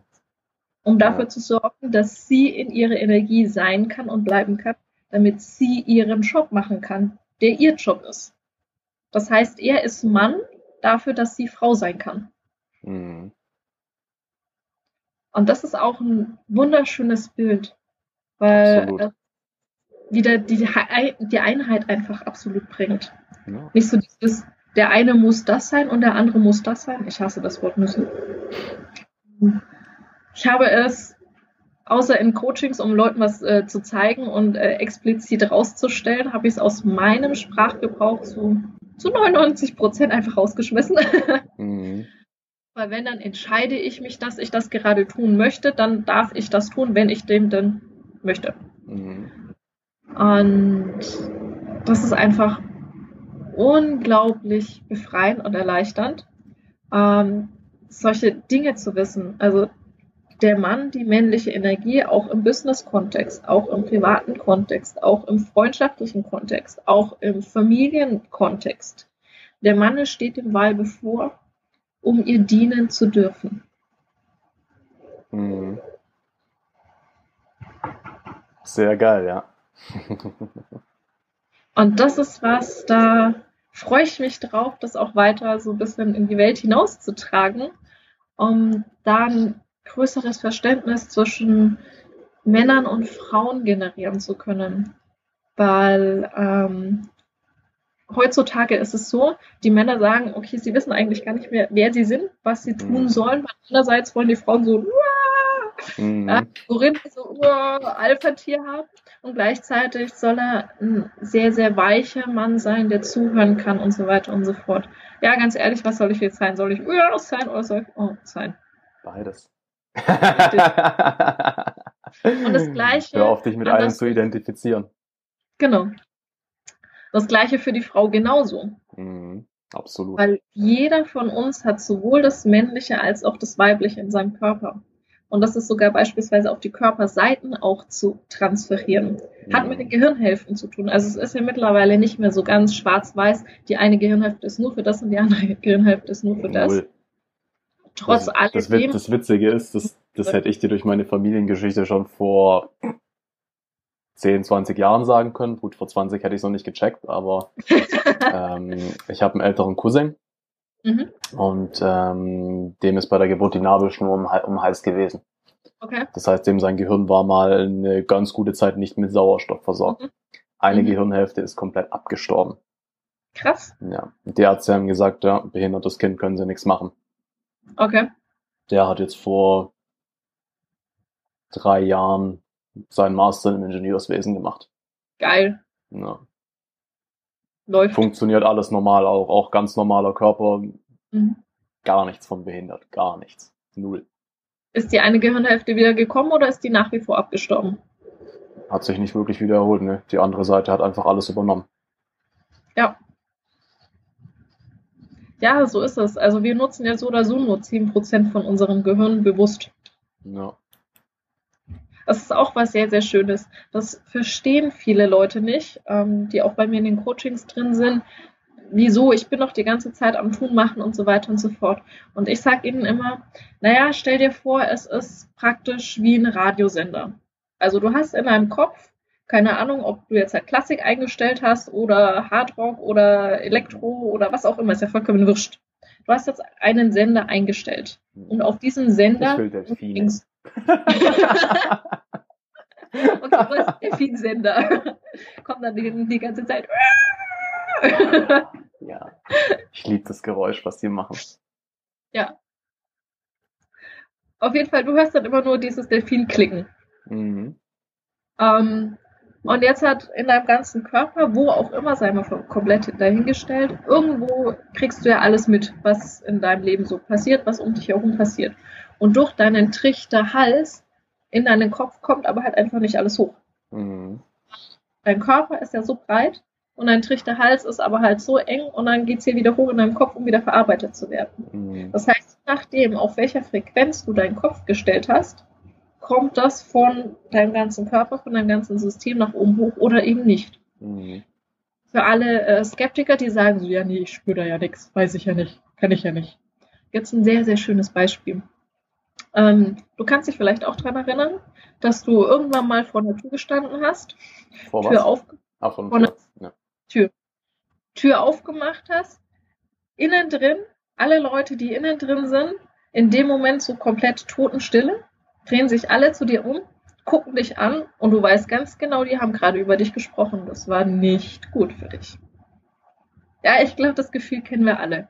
Mhm. Jetzt mal ganz ehrlich, woher weißt du in dem Moment, die haben gerade über dich gesprochen und das war ziemlich schlecht, was die da gerade gesagt haben. Du warst ja nicht vorher an der Tür so, hm, okay, ich lausche jetzt mal, könnten die gerade über mich reden? Ja, sie reden schlecht über mich, da machst du die Tür auf. Haha, sie reden wirklich schlecht über mich. Mhm weißt ja nicht. Also irgendwo kriegst du es ja schon mit, was in deinem Umfeld um dich herum passiert und ist.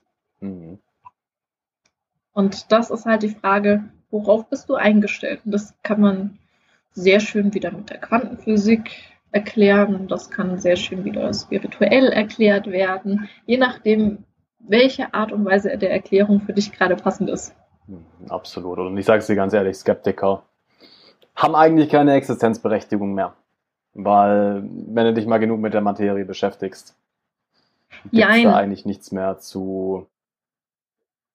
Also zumindest mal was das angeht, was du jetzt sagst, es gibt mehr als genug ähm, Experimente, das wurde tausendfach auch wiederholt. Ähm, nimm meine DNA, pack sie an die andere Seite der Welt, ja. setz mich starken Emotionen aus und es wird keine messbare Verzögerung geben. Keine. Und meine ja. DNA reagiert. Ja, definitiv. Ja. Von dem her, Jetzt würde ich mir mal noch sagen, wir sind nicht alle irgendwie durch irgendwas, was wir noch nicht verstehen, verbunden. Ja, ist klar. Also ich finde es in dem Sinne gut, dass es Skeptiker gibt und dass sie da sind. Die haben natürlich in dem, im, im ganzen Rahmen absolut ihre Existenzberechtigung, verstehe ja. mich nicht falsch, nur ähm, ich habe das jetzt auch bewusst so hart ausgedrückt, weil ja. wenn du hier zuhörst und du bist skeptisch, dann guck dir die Sachen einfach mal an. Tu das, was wir sagen, Richtig. jetzt nicht einfach ab, sondern fang mal wirklich an ja. zu recherchieren, weil tatsächlich das hat, ich weiß gar nicht, ob das Jürgen Höller war oder, oder äh, Mike Diersen war, glaube ich, auch noch auf den Power Days. Irgendwer hat das mal gesagt, also woher, woher das Wort Skeptiker eigentlich kommt. Okay. Ähm, ich weiß nicht, ob es Griechisch oder Latein oder keine Ahnung, auf jeden Fall kommt es letztendlich, ähm, wurden früher die Leute bezeichnet, die nachprüfen, die nachforschen. Mhm. Ja, ja. Die sagen, glaube ich nicht, probier mal aus. Ja. Funktioniert das wirklich? Während ja. heute sind die Skeptiker ja dann eher die, die, die hinter der Bande, hinter der Absperrung Sperrung stehen und sagen, nee, das glaube ich nicht, aber auch nicht dran vorbeilaufen. Ich glaube nicht, dass hinter der Tür Leute sind, aber aufmachen tun sie sie halt auch nicht. Ja. ja. Ich glaube nicht, dass es imaginäre Zahlen gibt. Ja, schade, tut's halt trotzdem. ich glaube nicht, dass die Welt rund ist. Schade, sie ist es trotzdem. Also es äh, bist du noch nicht zu den Flat Earthern konvertiert? nee, nee, nee, nee. Wobei es da ja auch ein paar ganz lustige gibt mit ähm, eine Schildkröte, die die ganze flache Erde trägt und so weiter und so fort. Und da gab es auch mal ein sehr, sehr interessantes Experiment. Das war in USA. Das fliegende Spaghetti-Monster, glaube ich, hieß das. Da haben sie eine Religion gegründet, die an das fliegende Spaghetti-Monster äh, glaubt. Und haben in die dieser...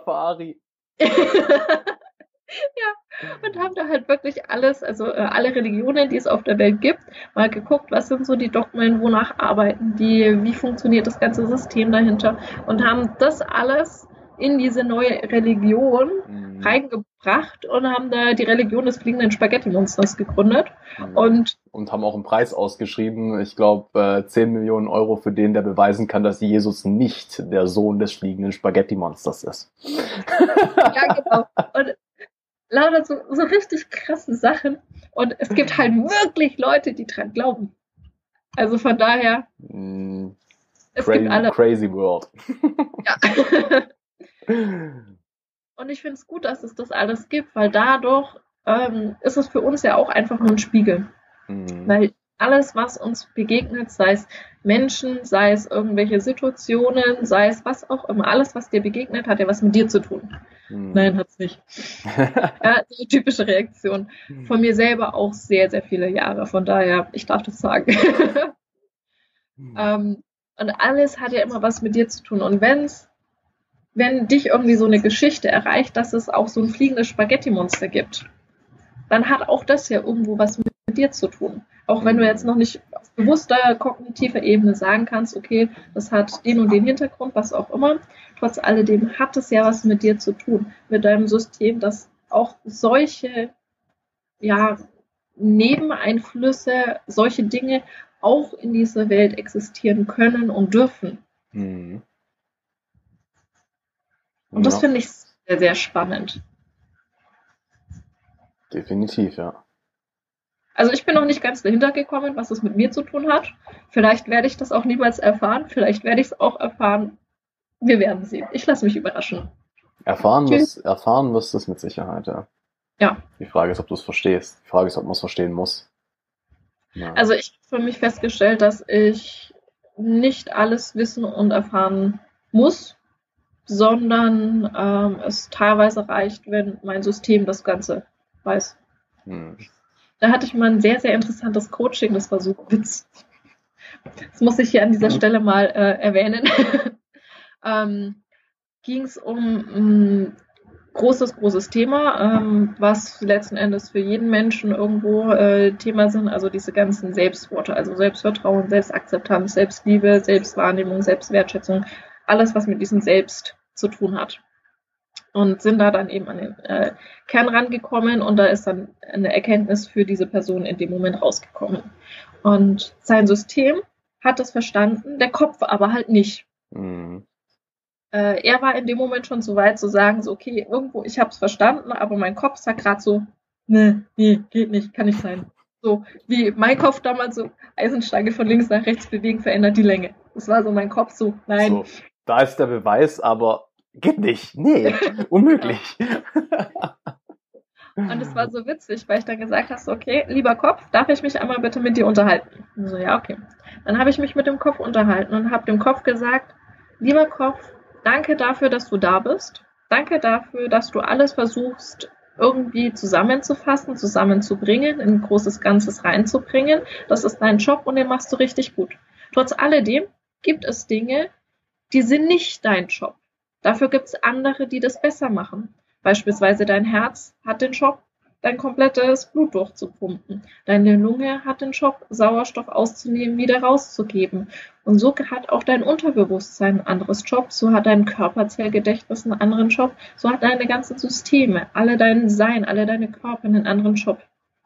Und es gibt manche Dinge, die sind gut für dich, dass du sie weißt. Und gerade du als Gehirn hast die Aufgabe zu sagen, okay, mein Job ist es, das alles zu machen, was mein Job ist. Und ich sage, das hier ist jetzt dein Job. Liebes Unterbewusstsein, du weißt mehr mit dieser Information anzufangen, als ich es weiß. Bitte verarbeite du das jetzt weiter. Mhm. Und dann hat der Kopf gesagt, stimmt, macht Sinn, weil ich krieg's gerade nicht entschlüsselt. Das ist nicht mein Vokabular und ich habe kein Übersetzungsbuch. Ich krieg's gerade nicht raus.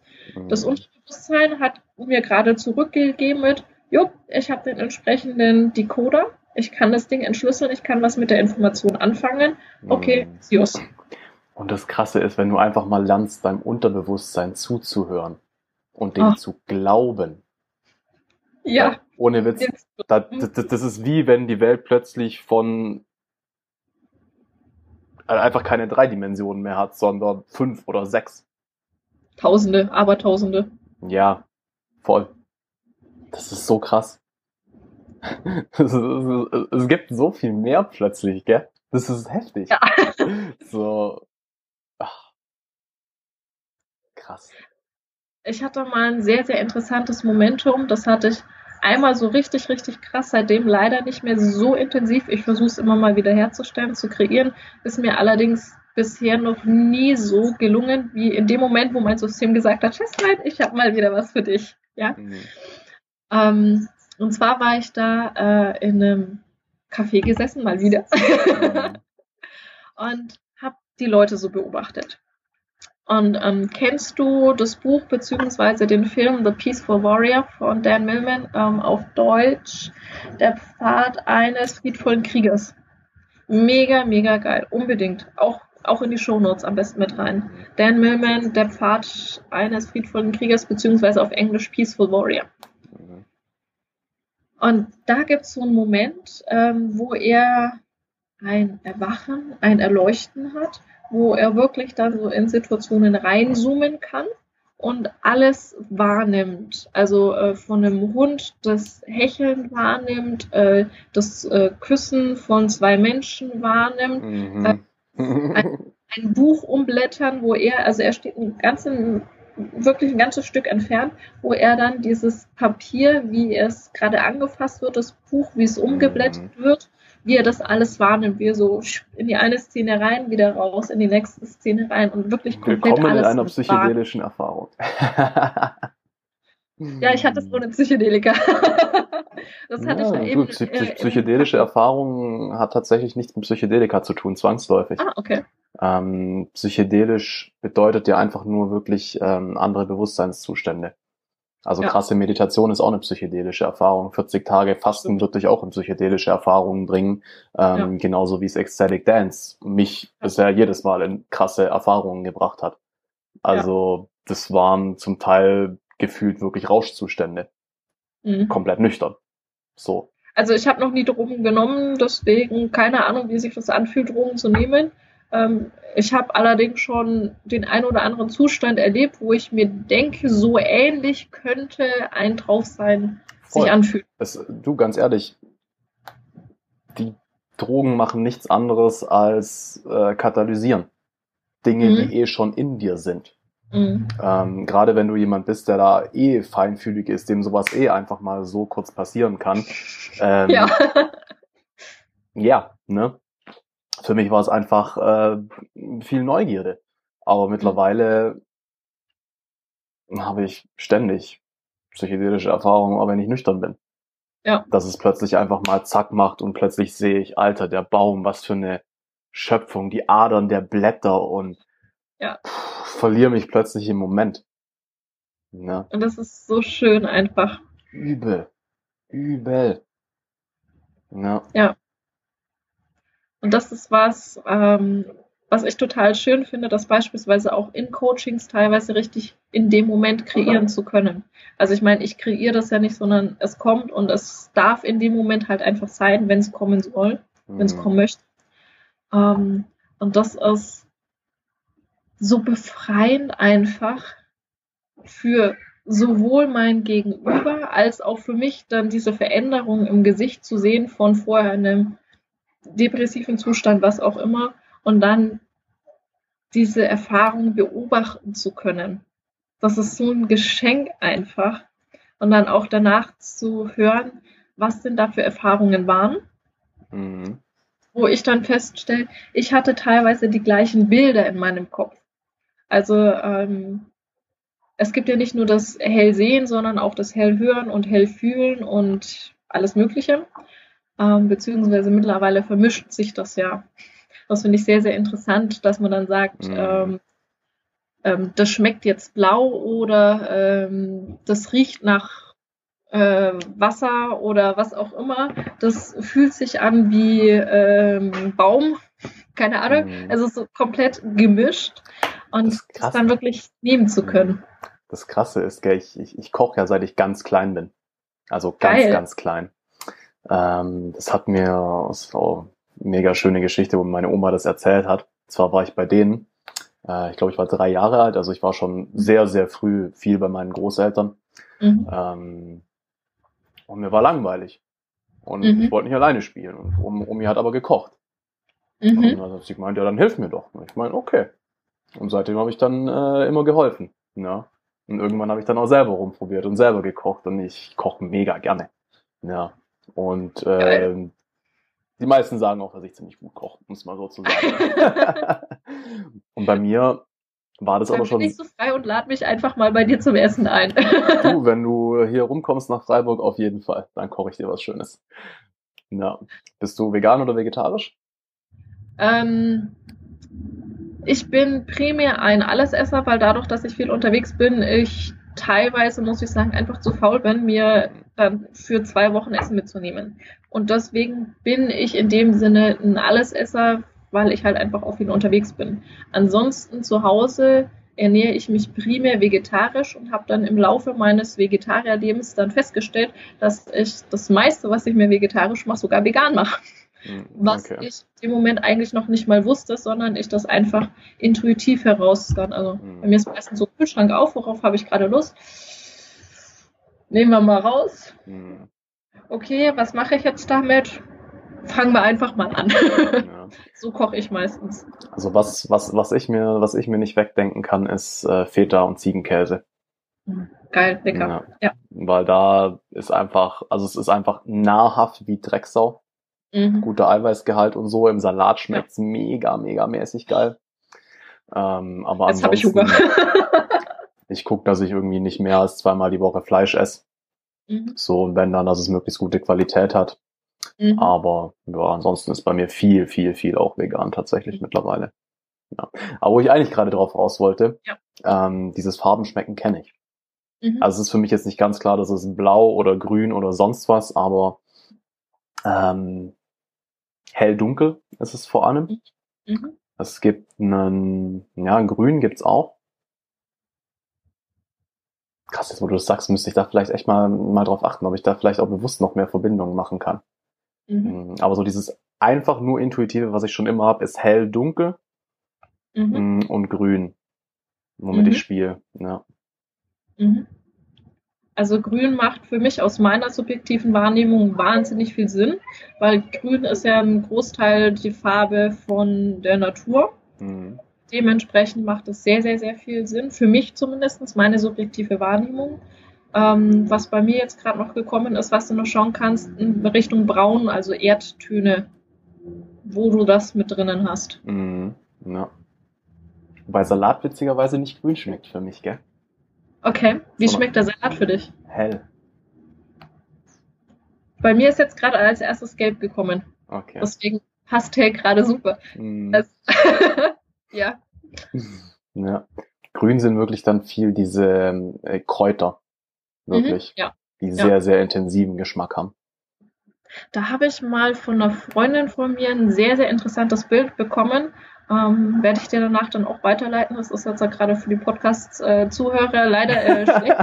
Ich weiß nicht, wo die das aufgegriffen hat. ja Irgendwo beschreiben. in Google äh, wird es garantiert zu sehen sein. Und zwar ähm, irgendwelche äh, Obst- und Gemüsesorten und was die für einen Zusammenhang mit unserem Körper, mit Organen in unserem Körper haben. Also ähm, eine Aubergine, eine Tomate und so weiter und so fort, die dann teilweise im Ganzen, teilweise aufgeschnitten sind und dann das Mhm. entsprechende Äquivalent von unserem Organ mit dazu.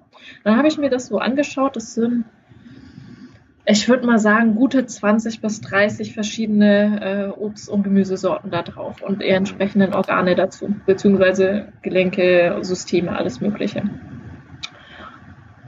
Und habe mir das so angeschaut und dachte mir so, okay, in der Zeit habe ich sehr viel davon gegessen. Momentan gerade esse ich sehr viel davon. Das esse ich prinzipiell gern, das esse ich prinzipiell eher weniger gern. Und habe dann festgestellt, es ist genau das von meinen Organen, von meinem Systemen, wo ich sage, okay, ich brauche jetzt diese pflanzliche Unterstützung, weil ich in dem Bereich halt irgendwo einen Mangel habe. Und in dem Moment esse ich wahnsinnig viel von diesen Sachen Naja. Ohne dass ich es vorher gewusst habe, sondern ich habe dann dieses Bild gesehen, dachte mir so, geil, jetzt verstehe ich mich wieder ein Stückchen besser. ja. Ja, das ist schon cool, wenn man den, den Verstand tatsächlich mitnehmen kann auf die Sachen, die man intuitiv weiß. Ja. Definitiv, ja. Da gibt es immer mal wieder so geile Momente. Also ich gehe teilweise intuitiv einkaufen und schau mal, was dann da so alles in meinem. Ja, und äh, manchmal macht es gar keinen Sinn, aber sobald man zu Hause ist, dann plötzlich zack, zack, zack und oh, voll geil. Und ich habe teilweise Sachen eingekauft, wo ich mir dachte, ich hätte die noch nie eingekauft. Und wenn meine Mom die früher hatte, dann habe ich sie immer so angeschaut, so ernsthaft, wirklich okay, ich gucke mal, ob ich irgendwas anderes zu essen herbekomme. Und dann waren die auf einmal in meinem Einkaufskorb und ich war zu Hause gestanden und dachte mir so, okay, was mache ich jetzt damit? äh, gut, ich hatte sie gekauft. Irgendwie sollte ich sie jetzt dann auch verwenden, weil sonst hätte ich sie nicht gekauft. Mhm. Ähm, ja, Augen zu und einfach mal irgendwie zusammengemischt. Mhm. Das hat so, so geil ja. geschmeckt. Und ich so, oh, warum habe ich das noch nicht vorher mhm. gemacht? Das ist so mhm. mega. Mhm. Halt einfach nicht an der Zeit. Ich koche gerade sehr viel mit Süßkartoffeln. Und ja. letztens, wo ich auch so einkaufen war, ähm, ich wusste nur, ich brauche Süßkartoffeln. So, that's it. Mhm. Alles andere hatte ich dann, habe festgestellt, habe ich daheim. Und dann habe ich ähm, Spinat genommen, mhm. Kokosmilch, mhm. ähm, Feta-Käse, mhm. ganz viel Gewürze, mhm. ganz klar. Und die Ofenkartoffel, äh, Ofenkartoffel, die Süßkartoffel habe ich im Ofen geschoben, geviertelt mhm. und habe dann äh, das weich werden lassen und dann das Weiche quasi da reingestampft. Geil. Das war dann wie so eine dicke Masse durch die Süße von der Süßkartoffel und dann so Kokos und Spinat und äh, was hatte ich da alles drin? Ich glaube Bärlauch, Rosmarin, Thymian, äh, ein bisschen Currypaste, glaube ich auch die rote, ja. Mhm. Mega. Ich glaube, wir müssen so langsam den Podcast abbrechen, weil ich krieg gerade richtig Ich auch. Ah, Können wir... Ich liebe es zu essen. Ich ja, liebe voll, es mega. Ja. Also ähm, das Interessante bei mir ist, ich bin ähm, sehr, sehr schlank und drahtig gebaut von meiner Körperstruktur. Mhm. Ähm, liegt auch mit daran, dass ich halt mein Leben lang schon immer Sport gemacht habe, sehr, sehr viel Sport gemacht habe, durch mein Leben auch einen sehr, sehr drahtigen Körperbau gebraucht habe, um da durchzukommen. Ähm, und wie gesagt, als Leistungssportler ist tendenziell ja so oder so nicht so viel Speck gerade an deinem Körper dran. So, also nicht immer, aber tendenziell. und Wenn man nicht gerade Gewichteheber ist. ich war oder ja, eigentlich mein ganzes Leben lang immer untergewichtig. Mhm. Und ich habe gefressen wie ein Scheunendrescher. Also zu meiner Jugendzeit war das wirklich noch mhm. ähm, Vermeidung und äh, Frustessen. Gepaart mit natürlich, ich habe sehr viel gebraucht fürs Judo, siebenmal die Woche Training. Ja, da brauchst du so ein bisschen äh, an Kalorien. Mhm. Und ich habe es ein paar Mal gemacht. Also Mittlerweile weiß ich nicht mehr so ganz, wie das ging, aber ich habe es ein paar Mal gemacht. Also bei uns gab es dann immer so Kuchen. Mein Opa war Konditor, dementsprechend gab es bei uns immer Kuchen. Beziehungsweise ich habe die Tradition dann fortgeführt und ich habe mindestens zweimal die Woche Kuchen für vier Personen gebacken, weil es immer Kuchen gab. und zu Kuchen und Abendessen hatte ich halt mal spontan ein bisschen Hunger. Passiert schon mal. Darauf bin, bin ich halt an den Kühlschrank gegangen, habe so eine große Schüssel Nudelsalat rausgeholt, die eigentlich für vier Personen das Abendessen hätte sein sollen. Habe mich hinten auf die Hollywood-Schaukel gesetzt im Garten meiner Eltern. Also wie gesagt, ich war so 13, 14 oder sowas. da war diese komplette Schüssel leer. Dann bin ich zu meiner gegangen so, Mama, ich glaube, du musst ein neues Abendessen machen. Ich habe gerade unser Abendessen gegessen. Und sie guckt mich so an, ernsthaft, wirklich jetzt war so ein bisschen genervt. Ich kann es nachvollziehen. ja, und da gab es halt am Abend äh, ganz äh, easy Nudeln mit Tomatensauce. Und was mache ich? Zwei solche Teller, weil ich hatte halt mal Hunger. ja. Okay, krass. also ich liebe Essen. Und, äh, ich sage immer so, Essen kann immer nur durch eines ersetzt werden. Noch mehr, noch besseres Essen. Geil. Dementsprechend, also ich bin der absolute Fan, wenn es ums Thema gutes Essen geht und ich probiere auch alles Mögliche. Isst du auch immer also noch die Mengen? Nee, nicht mehr so viel, weil ähm, früher war es wirklich ähm, Vermeidung und mir dadurch irgendwie ein gutes Gefühl an Essen. Leere füllen. Leere füllen, genau. Das habe ich mittlerweile nicht mehr. Ich esse nach wie vor immer noch sehr, sehr viel, weil ich einfach auch sehr viel verbrenne und meine ganze äh, mein ganzes System einfach so ist, dass ich die ganze Zeit wirklich am Essen bin, weil mein System die ganze Zeit was braucht, was die ganze Zeit am Arbeiten ist. Mhm. Ähm, bei Weitem trotz alledem nicht mehr die Mengen wie früher. Ähm, ich esse sehr, sehr langsam und deswegen sind so alle meine Freunde so, Eva ist den ganzen Tag nur am Essen. dadurch, dass ich langsam esse, bin ich halt immer noch mit meiner Hauptmahlzeit beschäftigt, wenn die anderen halt ihre Mahlzeit schon fertig haben. Und wenn es bei denen dann so langsam Richtung Nachtisch geht, dann bin ich halt gerade mal fertig mit meinem Hauptessen und dann geht es bei mir direkt mit dem Nachtisch weiter. Wenn ich Nachtisch esse, ich bin nicht so die Süße, sondern äh, mehr so die Herzhafte. Und dann esse ich da halt weiter und bin da halt auch relativ langsam mit dem Essen. Und dann kommt bei denen irgendwann wieder der kleine Zwischenhunger, dann bin ich mit dem Essen gerade fertig. Das heißt, ich bin die ganze Zeit nur am Essen, nur am Essen. Nur am Essen weil ich halt einfach so langsam esse. Krass. Nee, ich bin auch eher Konsorte Schnellesser. Ja. Definitiv. Also es, ich habe da, da war mal ein äh, Bekannter von mir, war da. Das war, hat mich in dem Moment zugegebenermaßen etwas überfordert. Der ist damit für ein Wochenende äh, da gewesen und ist mit drei Kühltaschen Essen vorbeigekommen und ich dachte mir so, äh, okay. also in dem Moment war ich echt ein bisschen überfordert. Dachte mir dann so, ich krieg Essen, ja, okay, mach mal. hab ihn dann in meiner Küche walten und falten lassen und war auch richtig, richtig gut und lecker und habe ihm dann zwischenzeitlich geholfen und habe dann Gurke geschnitten. Und er hat zwischenzeitlich dann aufgehört zu arbeiten und war da gestanden und guckt mir beim Gurkenschneiden zu. Irgendwann habe ich es dann gecheckt, weil ich war so im Gurkenschneiden vertieft, dass ich es im ersten Moment gar nicht mitgekriegt habe. Und merke dann nur so irgendwie so, er tut nichts mehr, sondern beobachtet mich. Mhm. Und er hat so einen ganz, ganz verklärten Gesichtsausdruck in dem Moment gehabt und war so total beseelt, mir beim Gurkenschneiden zuzuschauen. Geil. Was ist jetzt verkehrt? Hilfe? Und dann hat er mir das Ganze erklärt, weil er gesagt hat, er hat mal in einem Buch oder in einem Film, ich weiß nicht mehr genau, ähm, irgendwie so einen Schüler, der beim Meister war. Und der Meister hat zum Schüler gesagt, lerne so die Gurken zu schneiden, wie ich es tue. Und der Schüler hat es halt überhaupt nicht verstanden, was der Meister damit gemeint hat. Und ich im ersten Moment auch nicht, was der Bekannte da zu mir gesagt hat. Und er hat gemeint, es geht um das Thema ähm, hier im Jetzt, in diesem Moment sein und zu leben und einfach bewusst die Gurke zu schneiden. Nicht mhm. zu fühlen, wie das Messer in das Fleisch der Gurke reingeht und so, ja. Genau. Und auf diese Art und Weise esse ich auch. Okay. Und deswegen fällt es mir sehr, sehr schwer, innerhalb von einer Stunde Mittagspause immer gegessen zu haben, weil mir hat diese eine Stunde Mittagspause nie ausgereicht, um zu essen. Okay, krass. und alle anderen waren irgendwie immer dann schon so nach 20 Minuten spätestens fertig und ich so, ja Leute, ihr könnt schon mal gehen, ich esse dann mal in Ruhe weiter, weil ich hatte halt gerade erstmal die Hälfte von meinem Essen fertig. Mhm. Und ich hatte aber halt noch Hunger. Und so auf diese Art und Weise, wie ich in dem Moment die Gurke geschnitten habe, bewusst in diesem Moment so mhm. versuche ich auch immer zu essen. No. Eine sehr, sehr geile Erfahrung dafür ähm, ist es beim Äthiopier zu essen beispielsweise. Okay. Ähm, Äthiopier ähm, ist deswegen so geil, weil du mit den Händen isst.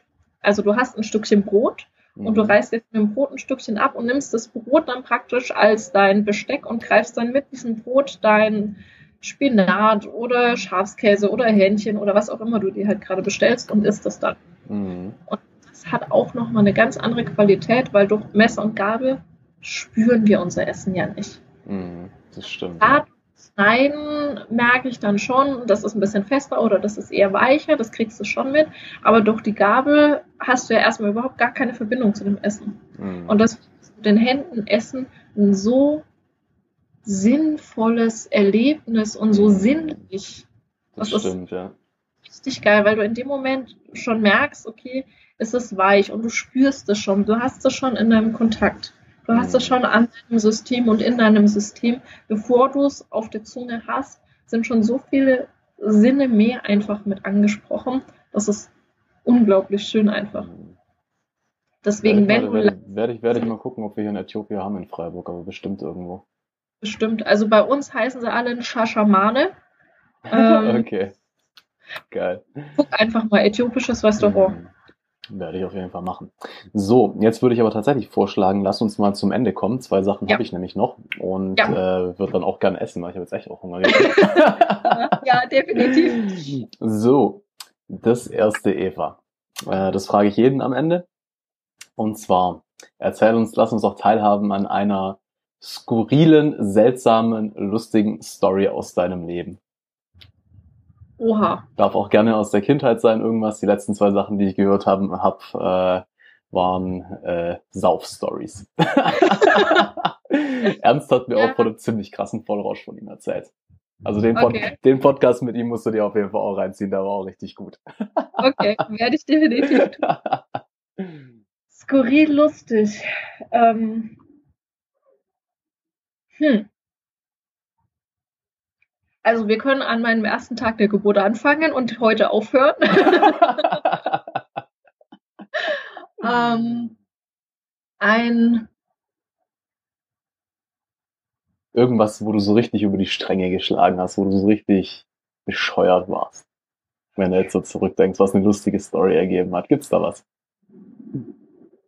Mir fällt jetzt gerade eben eigentlich eine ganz eine andere Geschichte äh, ein. Dann erzähl die, die wenn die dir jetzt gerade kommt. Dann soll es die sein. In einer anderen Art und Weise skurril ist. Ähm, skurril in dem Bezug, dass ähm, ich an dem Tag gespürt habe, dass sich das Universum bei mir bedankt hat. Für okay. alles, was ich bisher gemacht habe und wo ich mittlerweile bin. Mhm. Und zwar war das mein 31. Geburtstag vor ähm, einer Woche, also genau vor einer Woche.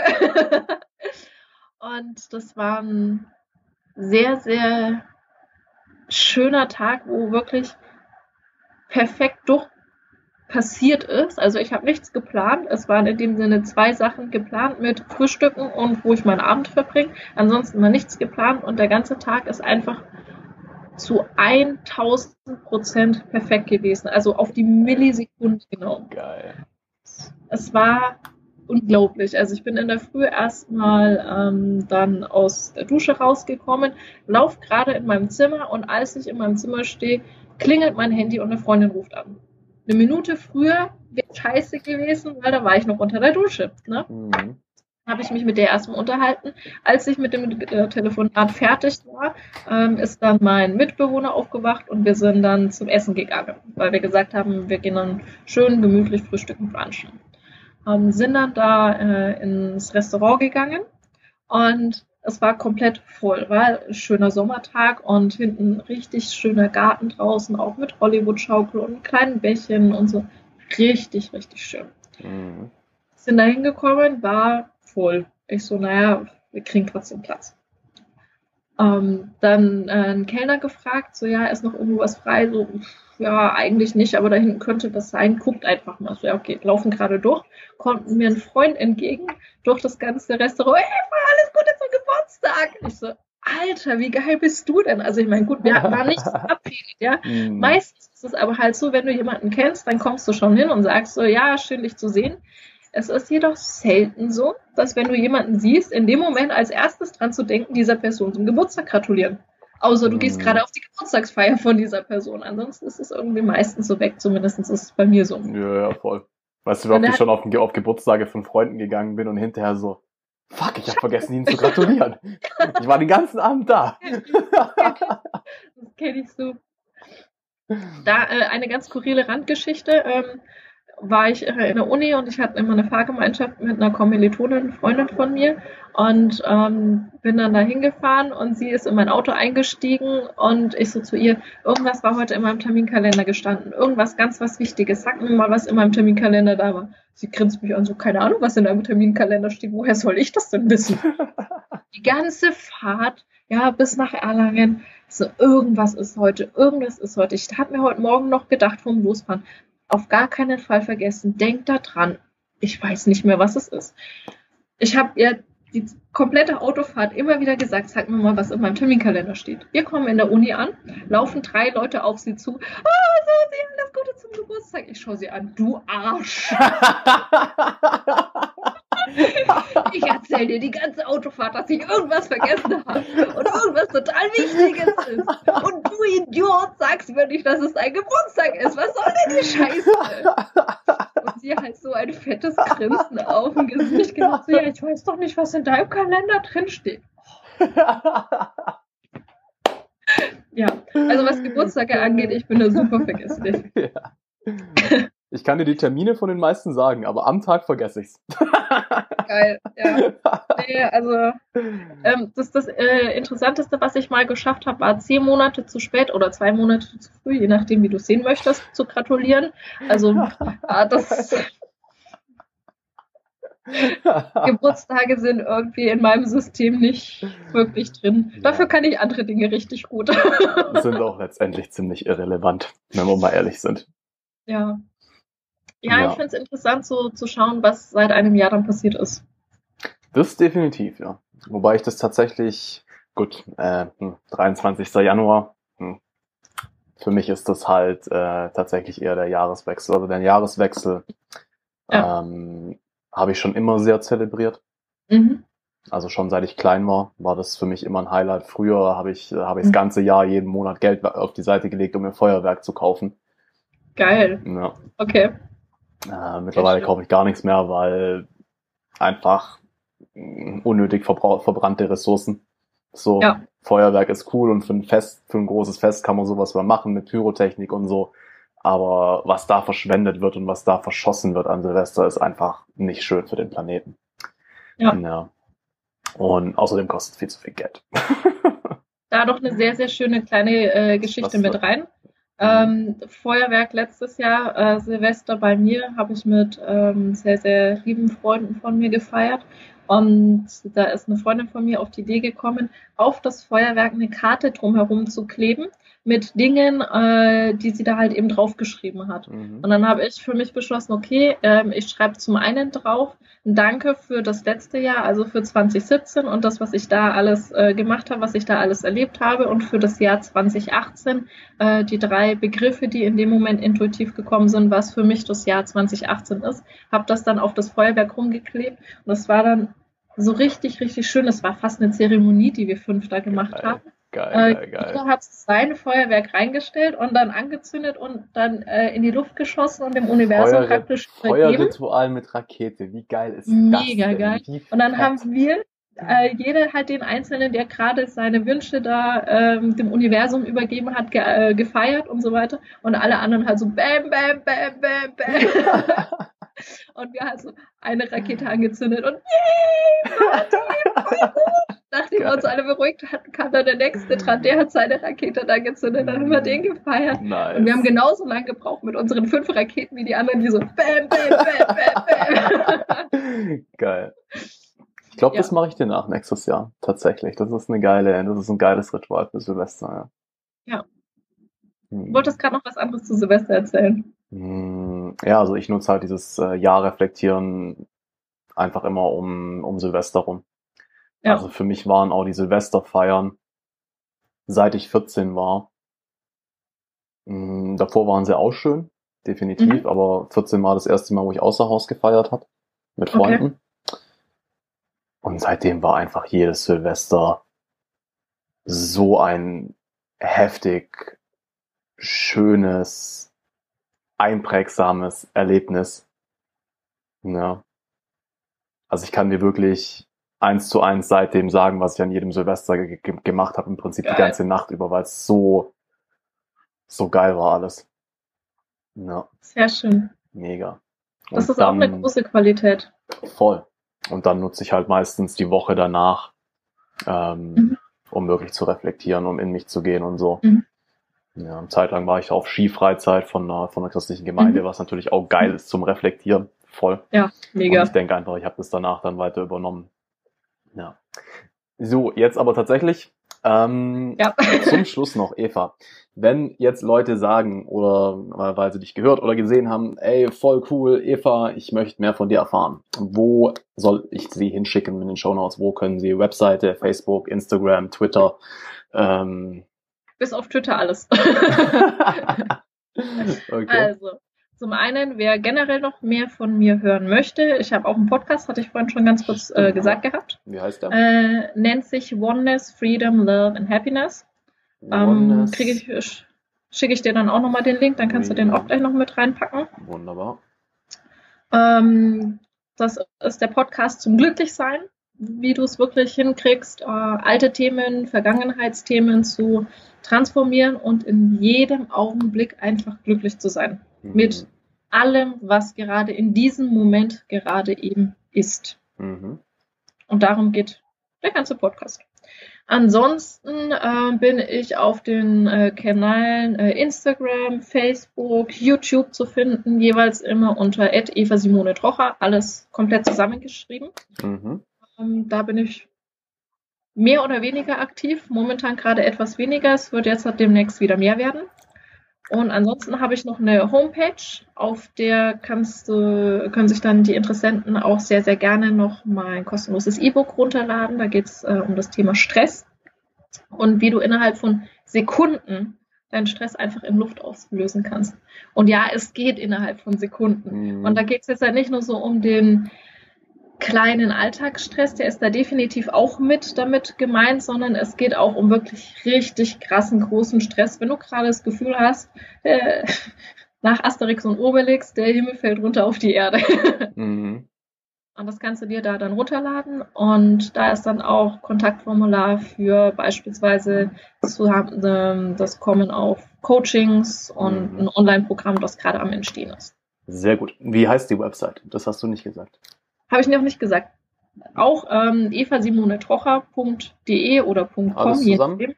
Alles zusammen, ohne Strich, Komma oder sonstiges. .de, alles klar. So, und für die Leute, die jetzt vielleicht sogar sagen, ich hätte irgendwie gern einen Coach, aber ich weiß nicht, ob du die Richtige bist. Was ist denn, also wie sieht denn deine Zielgruppe, dein Traumklient aus? Mit was, womit möchtest du und liebst du es den Menschen zu helfen? Ähm, ich liebe es, den Menschen zu helfen, wenn sie noch nicht in dem Punkt sind, dass sie sagen, ich bin zu 100 Prozent glücklich, egal welche Emotion es ist. Also, dass ich beispielsweise auch mit Trauer glücklich bin, dass ich auch mit Wut glücklich bin, dass ich auch mit Aggression glücklich bin. Also, wenn dieser Zielzustand noch nicht da ist, bis hin zu wirklich krassen Themen wie beispielsweise sowas Vergewaltigung oder ich will mich gerade umbringen oder sonst irgendwas. Also das komplette Spektrum, sehr, sehr Also wenn du wirklich das Ziel hast, du bist schon an dem Punkt, du verstehst, es sind nur Gefühle und du möchtest damit klarkommen und du möchtest glücklich sein mit allen Gefühlen und dass du dabei dann die, die Leute bei dem Prozess unterstützt. Genau. Egal, ob sie gerade direkt am Anfang sind oder nur noch so der letzte kleine Dreher fehlt. Also dieser komplette Prozess zum Drehen des Glücklichseins in jedem Moment einfach anzunehmen. Wunderbar. Und vor Sehr allem geil. einfach gewillt zu sein, das zu tun. Also ich habe es vorhin schon gesagt, ich bin niemand, der sagt, ich trage dich da jetzt halt hier rüber. Wenn das jemand haben möchte, dann sorry, tut's mir leid, ist nicht. Mhm. Sondern wirklich der Wille zu sagen, ich will dahin kommen. Ich will dieses Leben leben. Auch wenn ich jetzt vielleicht noch nicht weiß, wie. Auch wenn ich es mir noch nicht vorstellen kann. Weil wenn du gerade im Schmerz drinnen bist, wenn du gerade in der Verzweiflung drin bist, wenn du in der Depression drinnen bist, wenn du gerade dein Leben enden setzen möchtest, dann kannst du dir nicht vorstellen, wie dieses glückliche und erfüllte Leben ausschauen soll. Weil du so Milliarden Kilometer weit davon weg bist, das funktioniert in dem Moment einfach nicht. Wenn du allerdings an dem Punkt bist und sagst, ja, ich will das, ich weiß zwar noch nicht wie, ich weiß nicht, wie lange es dauert, ich weiß nicht, wie ich da hinkommen soll, wie das funktionieren soll. Ich will dahin. Dann bist du genau der Richtige. Oder die Richtige. Wunderbar, sehr geil. Vielen Dank. Ich werde das alles, was wir besprochen haben, auf jeden Fall in der Beschreibung beziehungsweise den Show Notes verlinken. Äh, sehr geil. Danke für deine Zeit, Eva. Es hat mir mal wieder unglaublich viel Spaß gemacht, mit dir zu quatschen. Und mir auch. hätte ich nicht Hunger und gleich den nächsten Termin, würde ich am liebsten noch zwei Stunden weiter quatschen. Ja, wir, wir, können auch gerne noch irgendwann mal ein Folgedate machen. Sehr gerne, sehr gerne. Ja. Das kriegen wir auf jeden Fall hin. So. Ich danke auch dir für dieses wundervolle Gespräch. Es hat auch mir wahnsinnig viel Spaß gemacht und wir haben wieder, ja, so wie du es eigentlich am Anfang schon gesagt hast, von sehr, sehr tiefen emotionalen Erlebnissen bis hin zu viel gelacht. Das war alles mit dabei. Und ich danke dir auch für diese wundervolle Erfahrung wieder. Und ich danke dir für dein Licht und dein Sein. Dir auch für deins. Danke. So, ich beende die Aufnahme. Ich wünsche allen Zuhörern und Zuschauern einen wunderschönen Tag, Abend, Nacht, was auch immer. Ciao, ciao. Von mir auch. Tschüssi. Ah, und schon wieder zu Ende. ich hoffe sehr, wie immer, es hat dir gefallen. Wenn ja, Du würdest mir mega viel bedeuten, wenn du mir einfach einen Daumen hoch, äh, drei, fünf oder 17 Sterne da lässt, was auch immer es gerade auf der Plattform ist, wo du da bist. Ähm, kommentier gerne, teil gerne Facebook, Instagram, was auch immer. Du hilfst mir damit mega, es bedeutet mir richtig viel. Ähm, wenn du Feedback hast, schreib es gerne irgendwo als Kommentar hin oder schreib es mir einfach direkt auf Facebook, einfach Joyful Samurai eingeben, liken und Nachricht schreiben. Ähm, wenn du jemanden kennst, den du gerne hier mit dabei hättest, schreib mir auch gerne. Wenn du was zu sagen hast und gerne dabei wärst, schreib mir. Ähm, oder wenn du einfach mal nur quatschen willst, schreib mir auch gerne, völlig egal. Ähm, cool, danke schön, dass du bis zum Schluss es angehört hast. Jetzt viel Spaß mit dem Trailer für nächstes Mal, was auch ein ganz besonderes ist. Ähm, ich habe eine halbe Folge nämlich ein bisschen vorgezogen, ähm, ich habe mit dem Jonas schon das zweite Interview jetzt geführt, einmal vor sechs Monaten, ähm, wo er auch schon erfolgreich war, viel am Reisen und so weiter. Ähm, seitdem ist er aber mit einem neuen Business richtig krass durch die Decke gestartet und hat einfach nochmal, gerade auf der Business-Schiene, auch einfach mehr richtig geile Infos zu geben. Ähm, um Stressmanagement geht es auch ein bisschen. Naja, ich sollte nicht zu viel verraten. Viel Spaß beim Trailer. Ich muss so effizient sein wie möglich, darf keine Zeit verschwenden. Und das Problem, was man damit hat, ist, man kann überhaupt keinen Spaß mehr haben, ja. Echte Freiheit hat für mich drei Säulen, drei Punkte, die erfüllt sein müssen. Das eine ist finanzielle Freiheit. Die zweite Säule ist Ortunabhängigkeit. Das dritte, der dritte Punkt ist ähm, die, die, die Freiheit der Zeit. Wenn er viele Sales close, natürlich will ich ihm dann auch mehr Calls geben, weil ich weiß, es ist auch gut für mich. Gott, Gott soll, soll mir gerne Geduld geben oder, oder ja, Geduld geben, aber jetzt schnell. Also grundsätzlich so, jedes Online-Business hat diese vier Säulen. Lead Generation, Sales, Project Management und Delivery. Was die dann machen ist, sie machen Lead Generation selbst, sie machen den Sales Call selbst, sie machen Project Management selbst und dann haben sie halt einen Entwickler, der das hinten raus macht für 6 Dollar die Stunde und dann sagen sie, ja, ich habe ein Business.